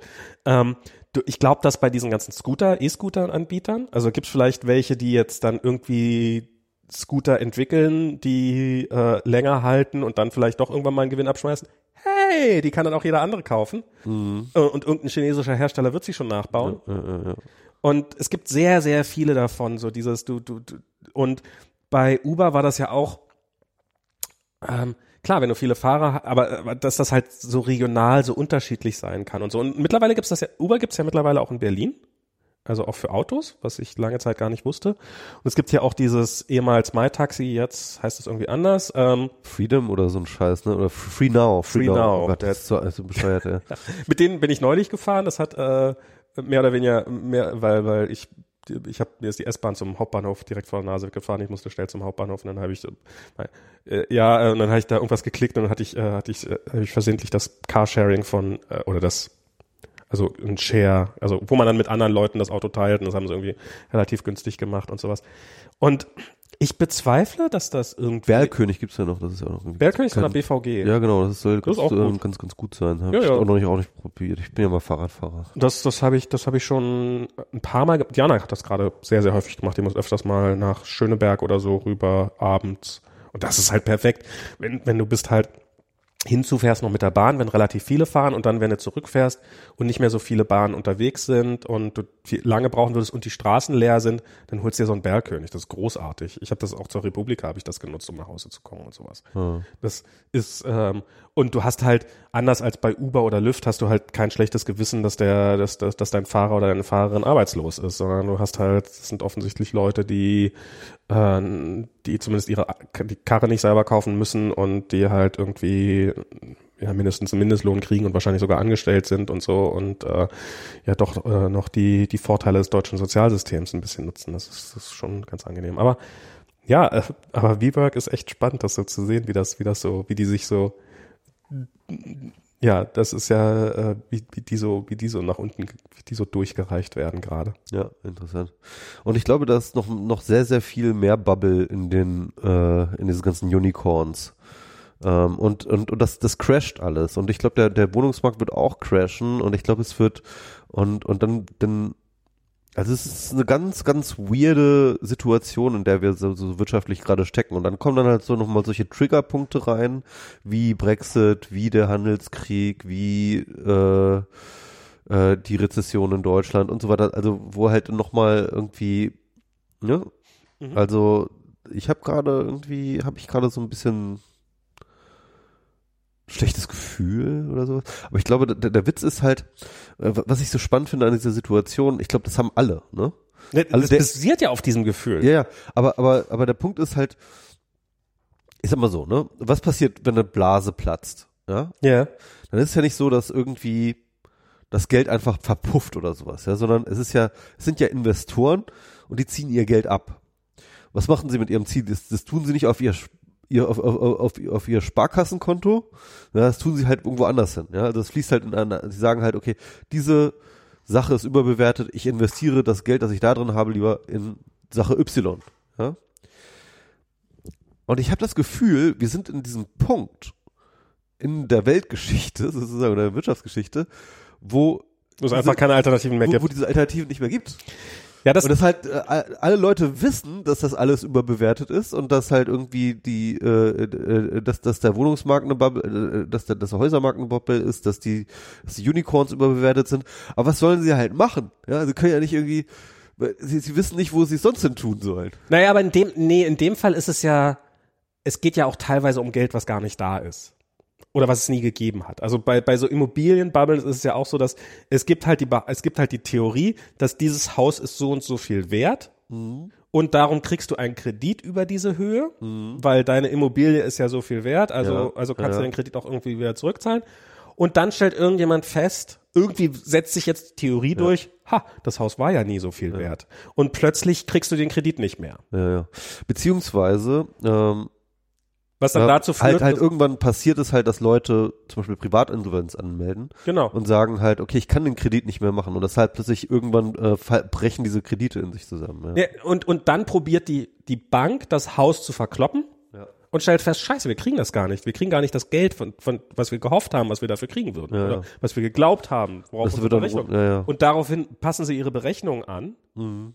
Und alle anderen gucken halt auch und sagen, oh mein Gott. Mhm. Und, und, und dann fängt es halt an, in sich zusammenzufallen. Also es ist ja das, das Geld, was, Und, und diese Korrekturgeschichten bei, ähm, bei den Startups, die müsste doch jetzt eigentlich durch WeWork, ganz ehrlich, ne? Also na, man merkt, man äh, merkt, Jetzt habe ich übrigens noch diese, diese Netflix, hast du diese Netflix, war es eine Serie oder, oder diese Doku über ähm, dieses, ah, wie heißt du, dieses Startup, das, das halt so aus einem Tropfen Blut äh, ah, ähm, Tesos, Te- Tyrannos? Tyrannos? Theseus, keine Ahnung. Ja, ja, das ist Ja, ja. ja auch sau spannend. Hast du, das, hast du das gelesen? Das ist ja auch so, so eine geile Story eigentlich, ne? Na, ich, ich, ich kannte die Story schon vorher. Wie hieß die gleich, die Frau? Ähm, weißt du noch, wie die heißt? Ja, ja, ich, ich, ich hab Ähm. vergessen. Ich, ich bin nicht so schlecht mit Namen. Offensichtlich. Also was, was, was WeWork angeht, ist halt, da merkt man, dass es halt ähm, Elizabeth Holmes heißt. genau, Elizabeth Holmes. Ähm, also bei, bei WeWork wa- wird halt stark die Linie gerade gezogen, also die Brandmauer so, WeWork war ja nie ein Tech-Unternehmen. Mhm, ja. Was ja auch stimmt. Also die haben sich halt immer so ein bisschen, hey, wir sind ja wie so ein Silicon Valley Startup. Habe auch immer behauptet, wir haben so, wir, wir, wir sammeln so viele Daten und äh, haben durch diese, also das fand ich auch mal schon bullshittig, ne? Äh, wir, wir optimieren unsere Arbeitsplätze und äh, und und Laufwege in unseren äh, Genau, also, sie haben halt das Bullshit-Bingo äh, ja. voll mitgespielt Ja, ja. und hatten aber nie ein Tech-Produkt. ja, ja. Und das, das wird sicherlich insofern ab, abfärben, dass man auch bei anderen Sachen jetzt stärker gucken wird, ob da überhaupt ein Tech-Produkt dahinter steht oder ob das alles oder was davon nur Bullshit ist.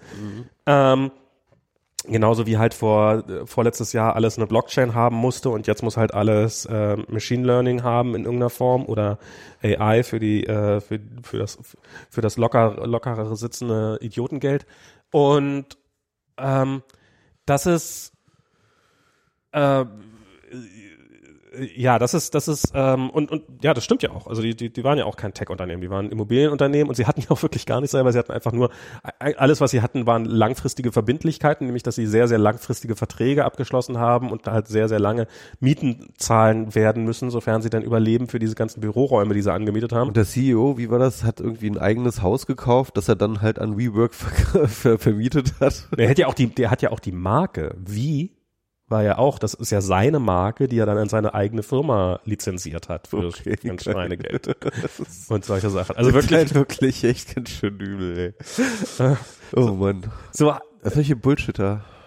ja, aber andererseits auch, wenn die, wenn, wenn halt alle, es, es ist ja so ein bisschen so wie bei diesem Fire Festival, Ja genau, Fire ist, passt ja auch gut rein. Ja, ja, dass genau. alle um dich rum wollen ja auch, dass es funktioniert. Also Ja, nicht, nicht nur, dass du selber an diese Bullshit-Story glaubst, sondern sind halt Leute, die es schaffen, dass, dass um sie herum nur Leute sind, die auch wollen, dass diese Bullshit-Story stimmt. Ja, ja. Und deren Zukunft auch davon abhält und die sich dann so quasi gegenseitig am Laufen halten. Also ich kann mir durchaus vorstellen, dass, ich meine, die Banken, also der hat halt gigantische Investoren an Land gezogen und das waren ja, jetzt wieder bei vorhin, und das übrigens- waren ja auch keine Idioten, die da Genau. investiert haben. Niemand, genau, niemand von denen ist dumm. Niemand von denen ist dumm.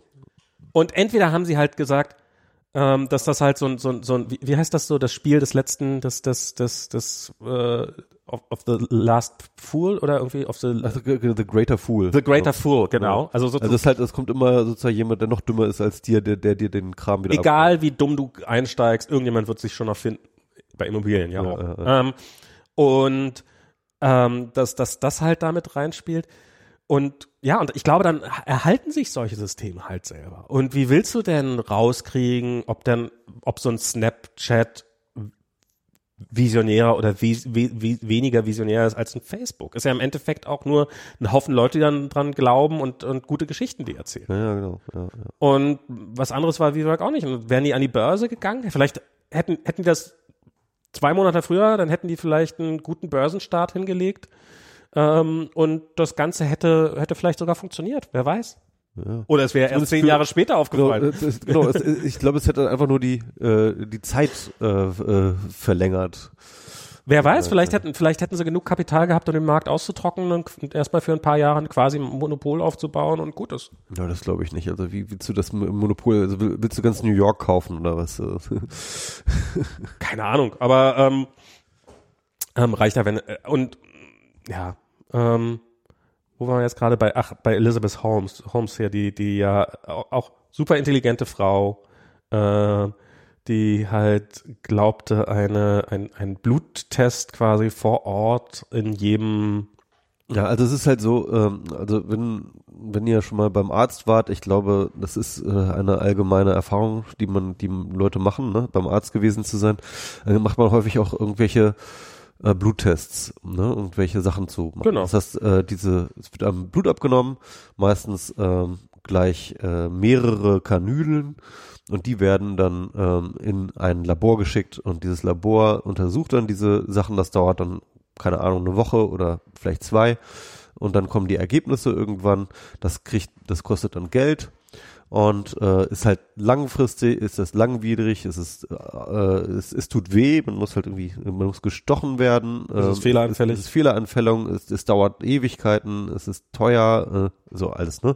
Es kommt diese Elizabeth Home und sagt, hallo, ich habe hier diese Maschine, die so, die sieht dann so groß aus wie, wie, was nicht, wie so ein ganz alter wie so ein, Desktop-Computer so ein, voll, so ein Full-Size-Desktop-PC. Ich glaube, es war so ziemlich ziemlich exakt die Größe. Ja, ja, genau. Also so, so, so ein Ding so und sagt halt, das ist hier ein neues Labor. Das ist sozusagen ein automatisiertes Labor.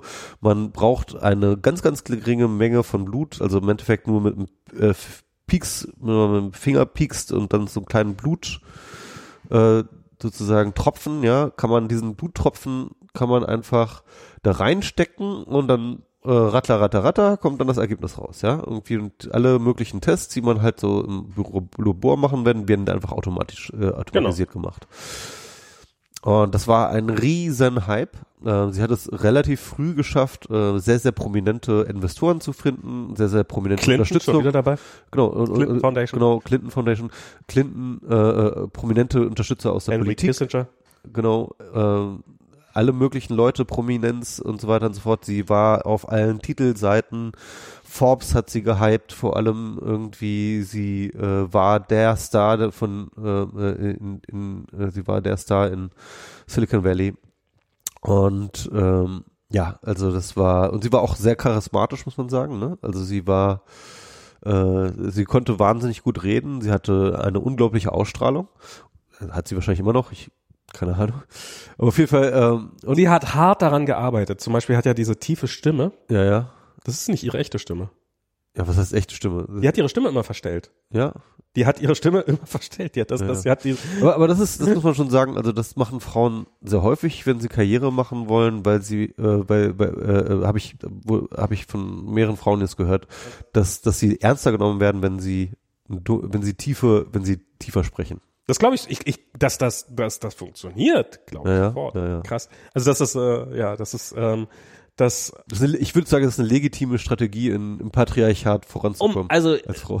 Aber ja, äh, okay, also ich, ich find's krass. Ich find, Ja, ja. also ich find's, ähm, das, das, das ist jetzt, dass du, dass du sagst, es gibt mehrere Frauen, die das machen, finde ich, macht's noch krasser. Das ist so, das, so, also was die auch auf sich genommen hat, einfach Ja. so die ganze Zeit dran zu denken, immer mit dieser tiefen Stimme zu sprechen. Und hin und wieder hat es gibt nämlich Fälle, wo sie es vergessen hat und dann fängt sie an hochzusprechen,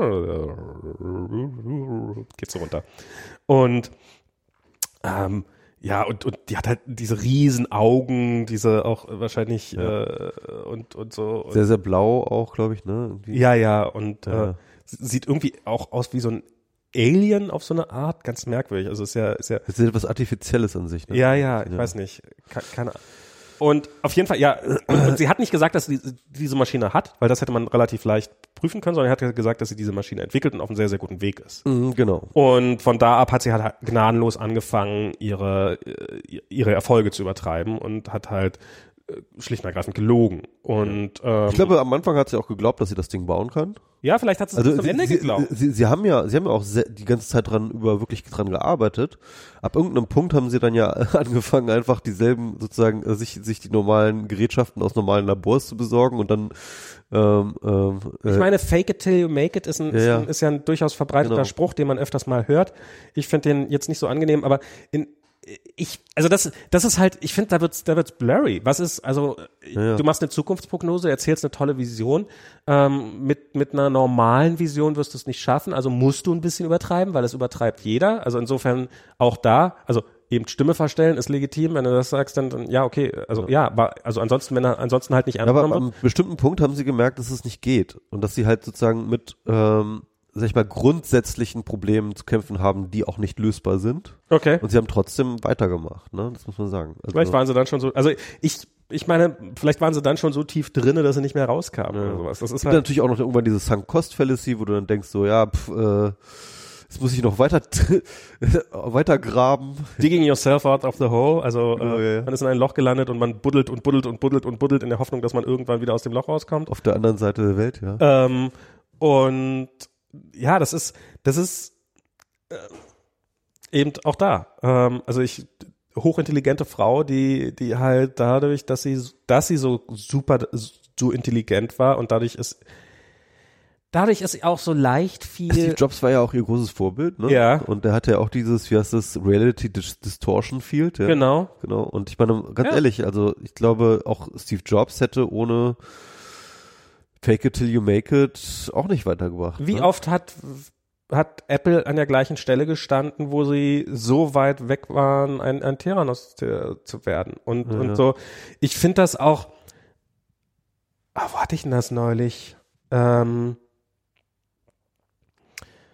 so dieses, also ich meine, das iPhone, als es präsentiert worden ist und der Welt vorgestellt worden ist, wie ein fertiges Produkt, war ja ein bestenfalls Drittel arbeitendes Produkt.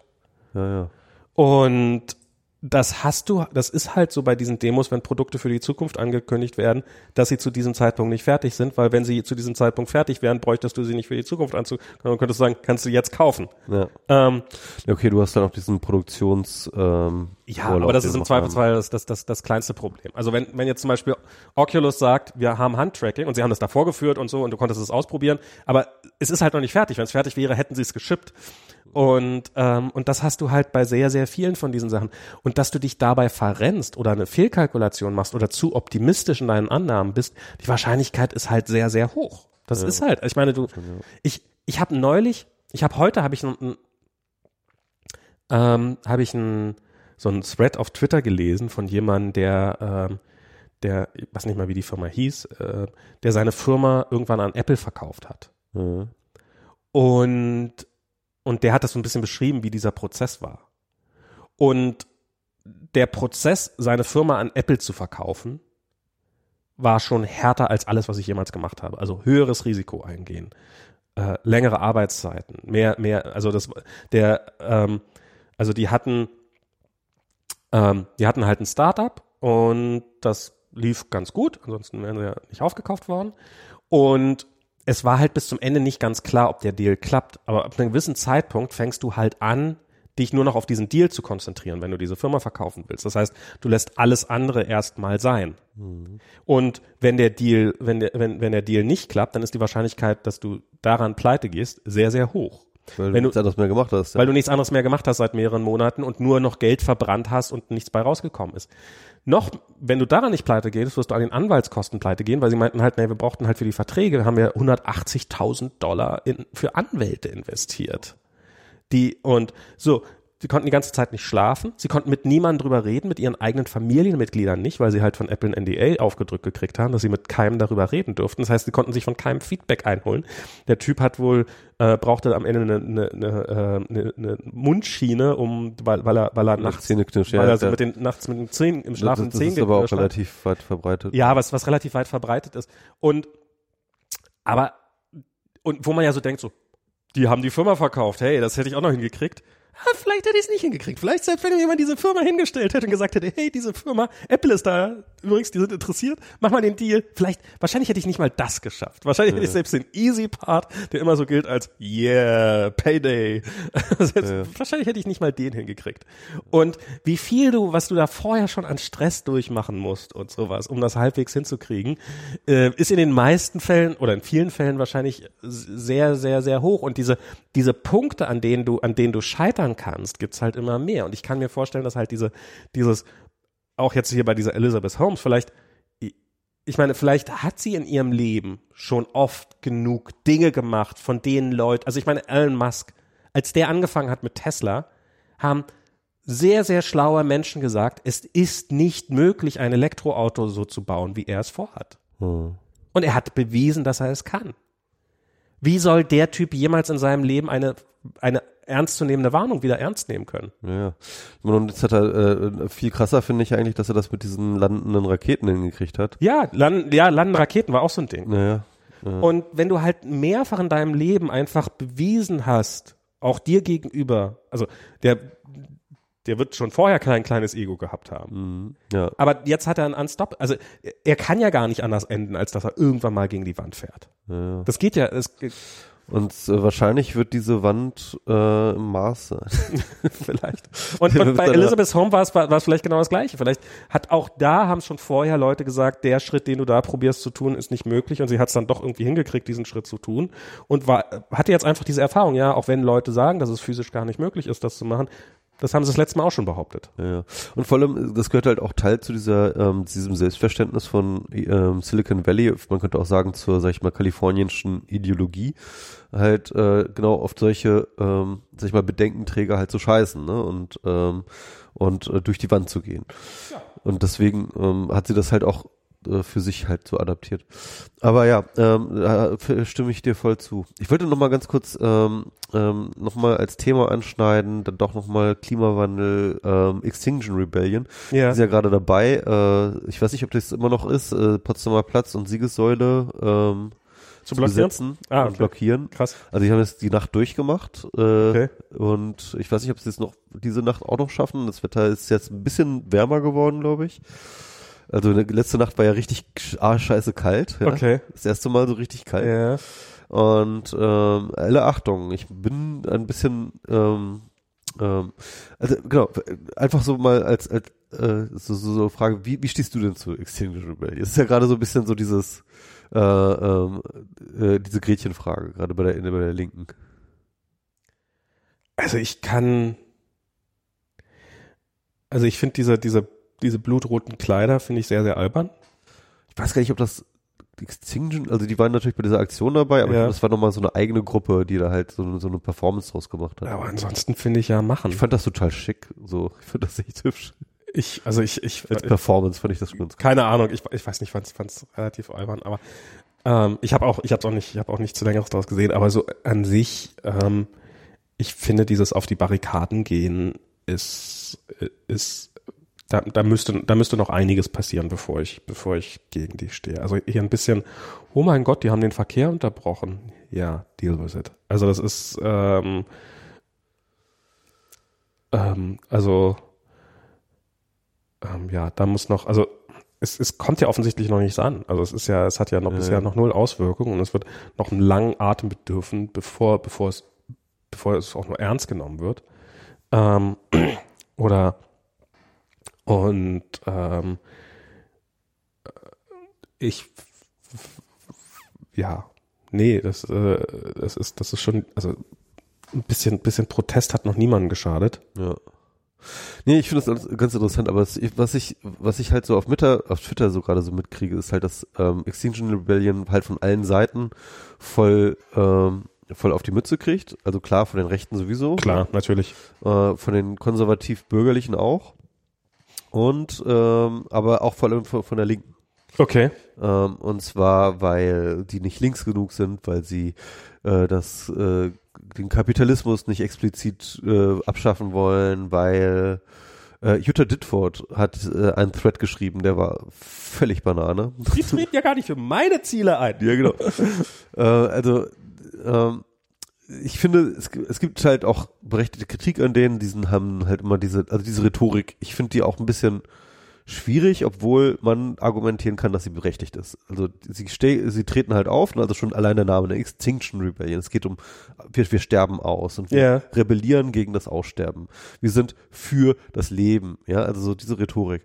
Und dann ähm, halt äh, sag, und dann halt wirklich auch mit diesen apokalyptischen Szenarien äh, und sagen so, ja, wir stehen hier on the brink of äh, etc. Wir müssen jetzt radikale Maßnahmen ergreifen.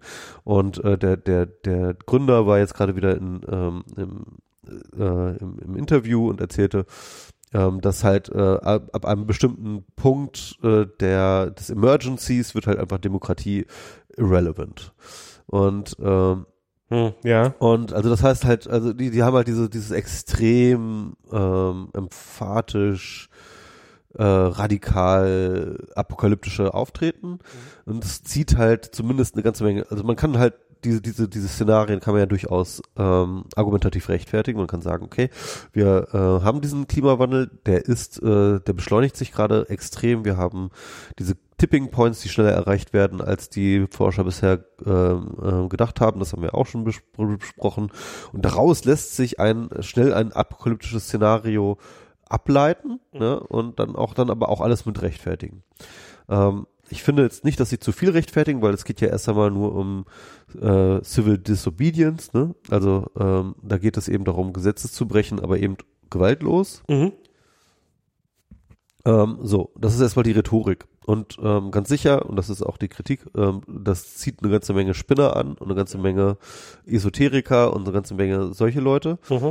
Ähm, und das, da bin ich mir sicher, dass es das tut. Und Ja. ich glaube, dass das äh, auch schwierig ist und ich glaube, dass Extinction Rebellion da auch aufpassen muss, weil solche Leute können so eine Bewegung halt echt zerstören. Und das hat man bei der Piratenpartei gesehen, sehr, sehr schmerzhaft. Ähm, Die Wahrscheinlichkeit, dass sie dadurch zerstört wird, würde ich als höher bezeichnen, als dass sie nicht dazu, also äh, dass sie nicht dadurch zerstört wird. Genau, genau. Und das heißt also so ein bisschen, ähm, also und sie haben halt diesen Approach, dass sie halt total offen sind und halt voll auf Wachstum und so weiter und so fort. So, gleichzeitig haben sie halt, äh, sagen sie halt, wir sind ideologisch auch offen, wir wollen auch offen sein. Wir haben diesen One Purpose, es geht um Klimawandel und es geht um Artensterben, es geht um ähm, Erhaltung der natürlichen Grundlagen. Das ist das, worauf wir uns einigen und alles andere kannst du dir, ähm, ist deine, deine Politics, mach die, wie du willst, ja. Mhm. Und äh, das hat natürlich auch viele Linke ab, abgestoßen, weil sie sagen, das heißt also jetzt irgendwie, äh, also ich glaube, Nazis haben sie ausgeschlossen von Anfang an, aber halt so hat, glaube ich, explizit der Gründer gesagt, ja, äh, auch Rassisten und auch äh, Sexisten und so weiter und so fort, äh, solange sie auf derselben Seite kämpfen, sind äh, auch willkommen.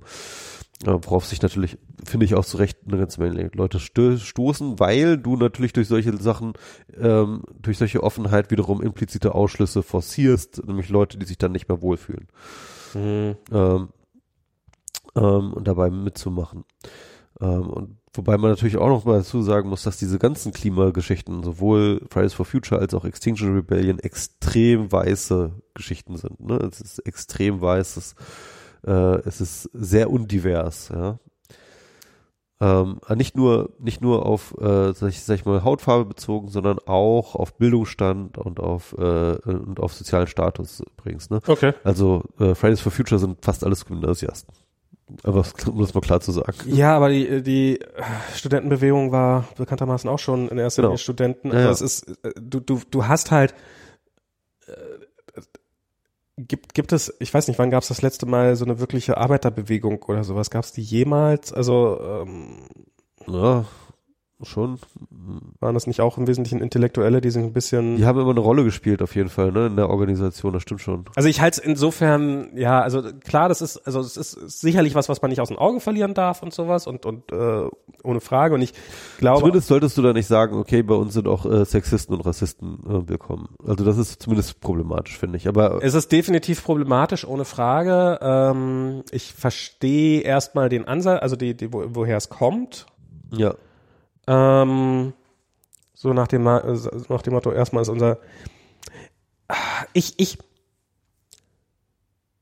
ich folge einem Typen auf Twitter, der heißt Rick Wilson und der ist, äh, der ist Republikaner nach wie vor und der ist jemand, der Wahlkämpfe gemacht hat für, für Republikaner und bekannt dafür war, dass er, dass, dass er der Typ war, der dazugeholt worden ist, wenn es wirklich schmutzig werden sollte und man ähm, äh, mit Sachen, mit denen sich andere nicht mehr die Finger verbreiten wollten, verbrennen wollte.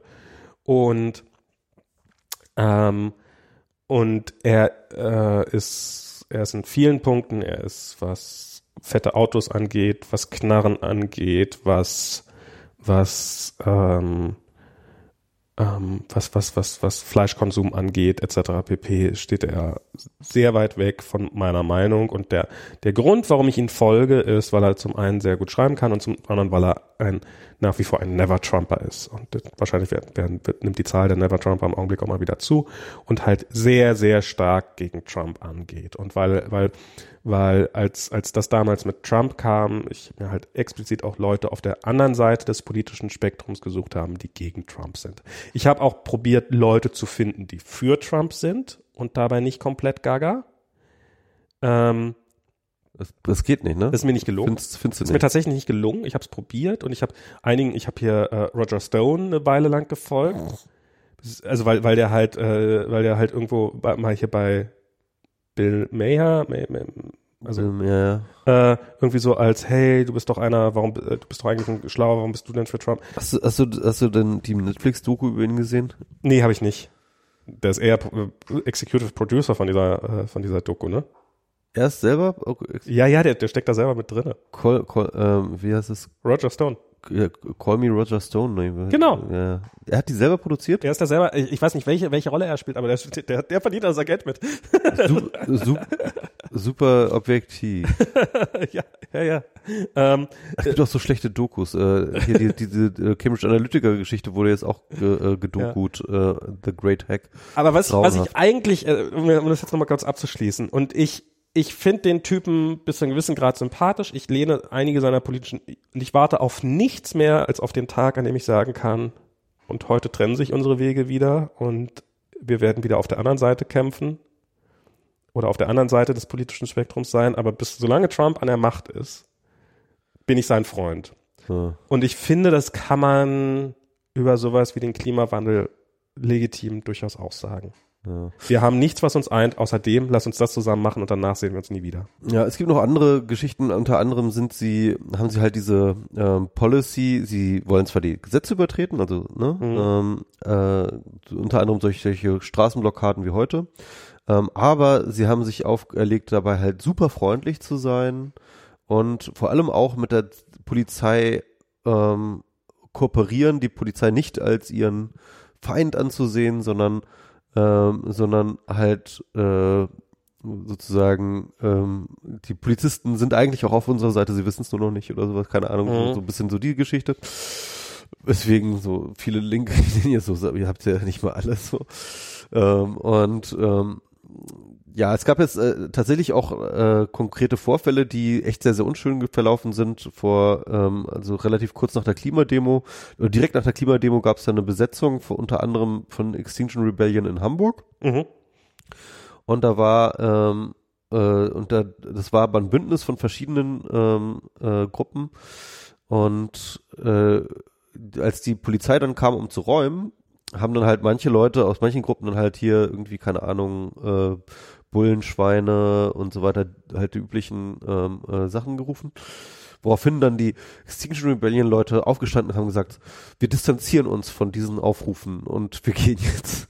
Und damit eigentlich die, äh, sozusagen die anderen alle im Stich gelassen hat, weswegen dann die Polizei easy räumen konnte. Okay. Ähm, und das war natürlich etwas, was extrem dann halt innerhalb der anderen Gruppierungen dann, ähm, weil, weil das ist halt scheiße, wenn du halt was zusammen machst, ja, und dann irgendwie äh, wirst du so unsolidarisch da irgendwie hängen gelassen. Ähm, das ist schon hart. Ja. Gab sehr, sehr viel Kritik, äh, Ja. recht fand ich. Ähm, na egal, auf jeden Fall ist es eine sehr, sehr andere Bewegung zu allem, Ja. was man bisher gesehen hat, aber auch auf positive Weise. Also sie haben eine unglaubliche Organisationsmacht.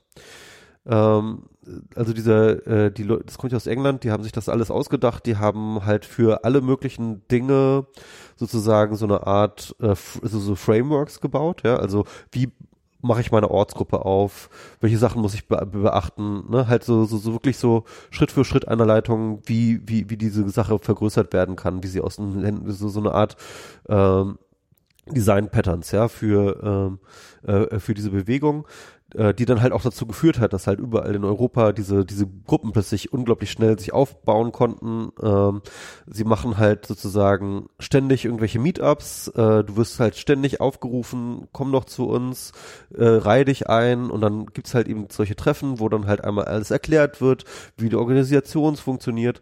Und dann wird, dann gibt's halt Workshops und, und Trainings, wie, wie du dich zu verhalten hast bei, äh, äh, bei solchen, solchen Aktionen, ne, irgendwie, ähm, und und das ist wirklich generalstabsmäßig durchgeplant. Übrigens auch mit viel mit Netz. Die haben so, so über Webseiten haben die dann halt äh, so Formulare, wo du dich dann halt eintragen kannst, wenn du halt Lust hast, dabei mitzumachen.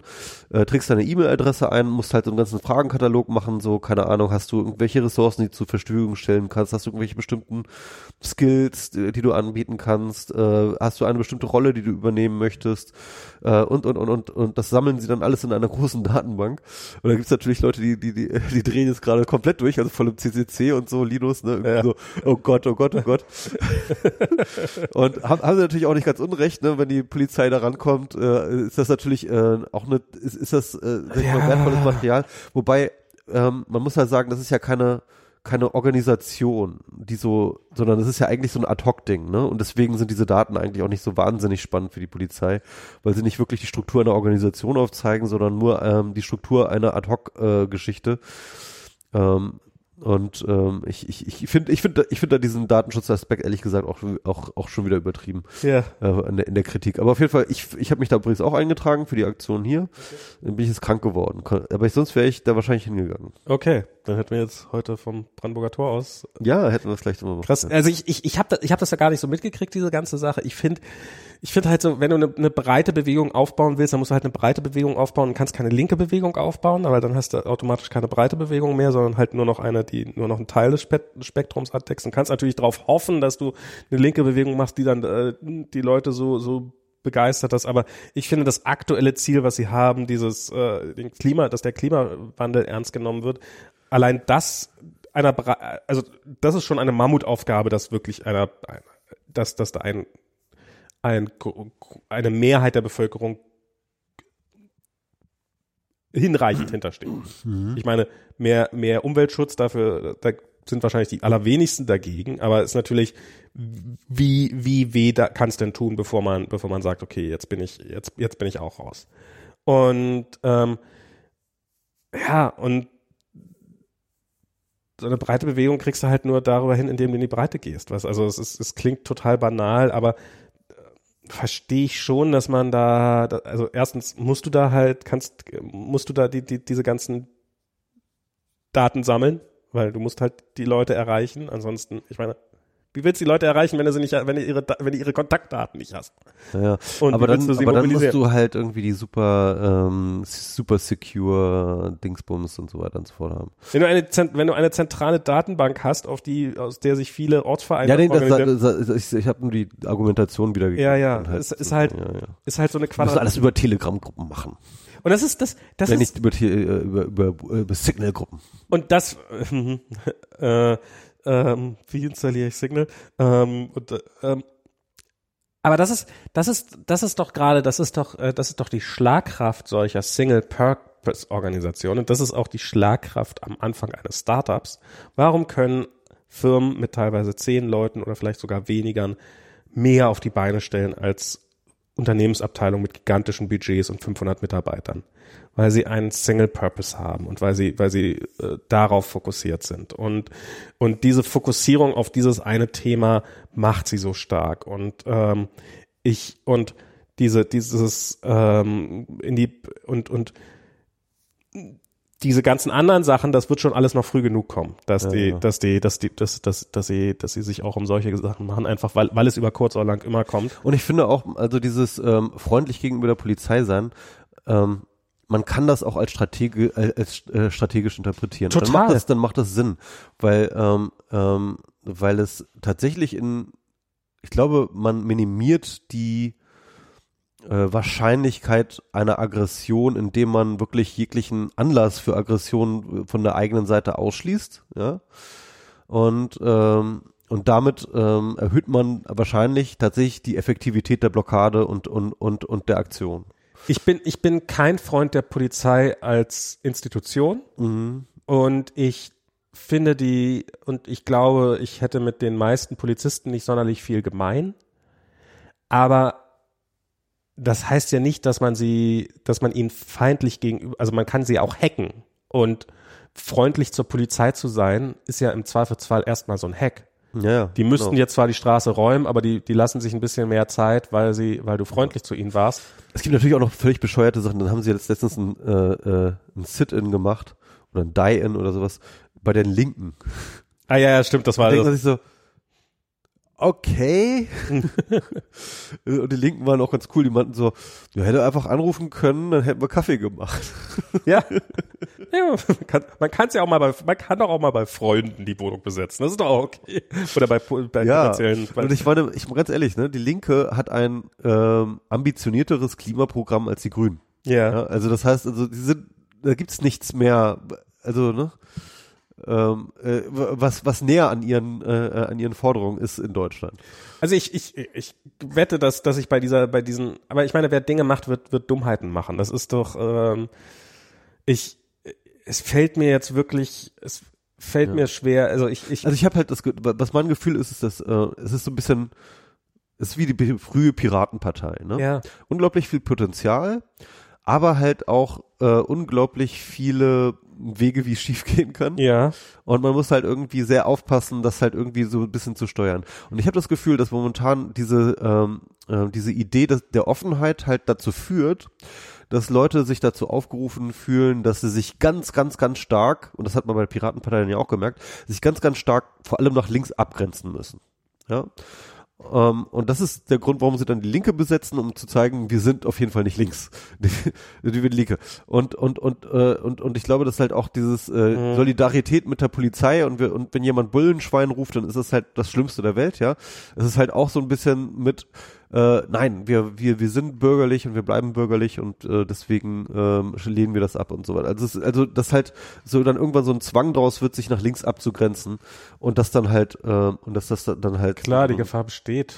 aber das, ich, ich sehe die nicht nur die Gefahr, sondern ich sehe halt tatsächlich das schon in den einzelnen Mhm. Aktionen. Und ich glaube, das ist, äh, äh, das ist so eine Sollbruchstelle, die bei der Piratenpartei eine große Rolle gespielt hat Mhm. und die ich dort auch schon wieder sehe. So.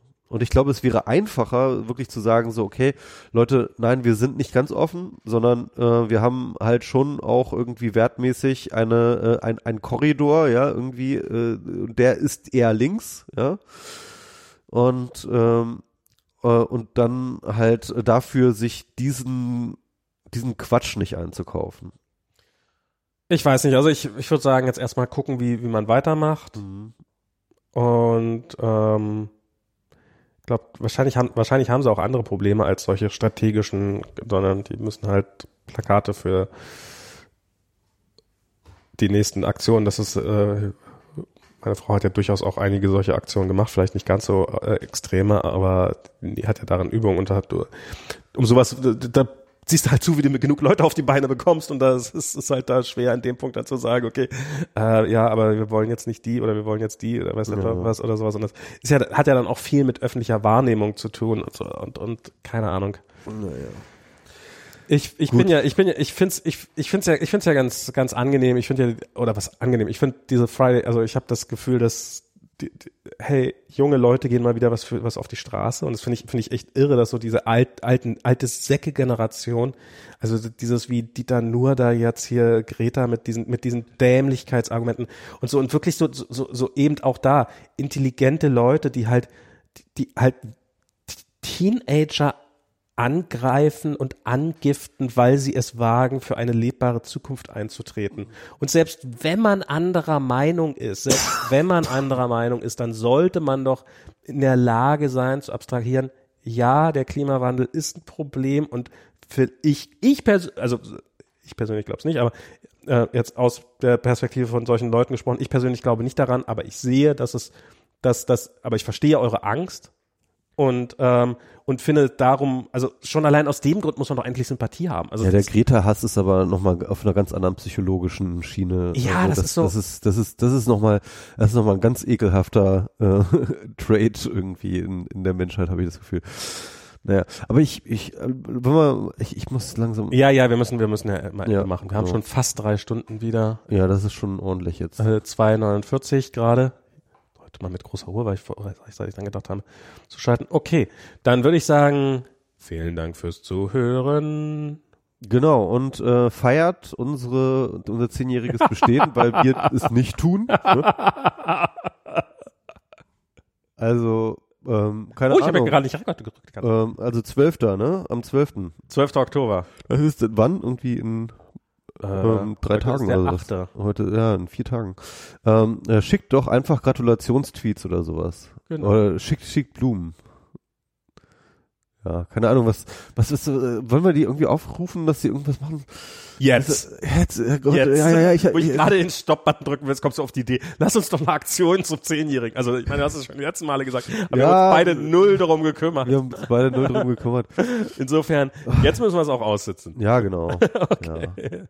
Bis zum nächsten Mal. Irgendjemand müsste es feiern. So. In unserem elften Lebensjahr, in unserem elften Jemand müsste mal feiern. Podcasting. Jemand müsste mal feiern. Das ist ein schöner Episodentitel. Jemand müsste mal feiern. Jemand müsste mal feiern. Wir machen das. Wir machen das einfach dann, in, äh, sobald du, sobald du mit den Gröbsten durch bist, äh, allerspätestens dann im November oder sowas, gehen wir einfach mal, schießen uns einfach schön ab. Eher, eher im nächsten Jahr, aber gut. Meinetwegen auch erst im nächsten Jahr. Bis, bis zum nächsten Mal. Wir machen schon vorher einen neuen Podcast. Hoffentlich stürzt Reaper jetzt nicht ab. Tschüss. Tschüss.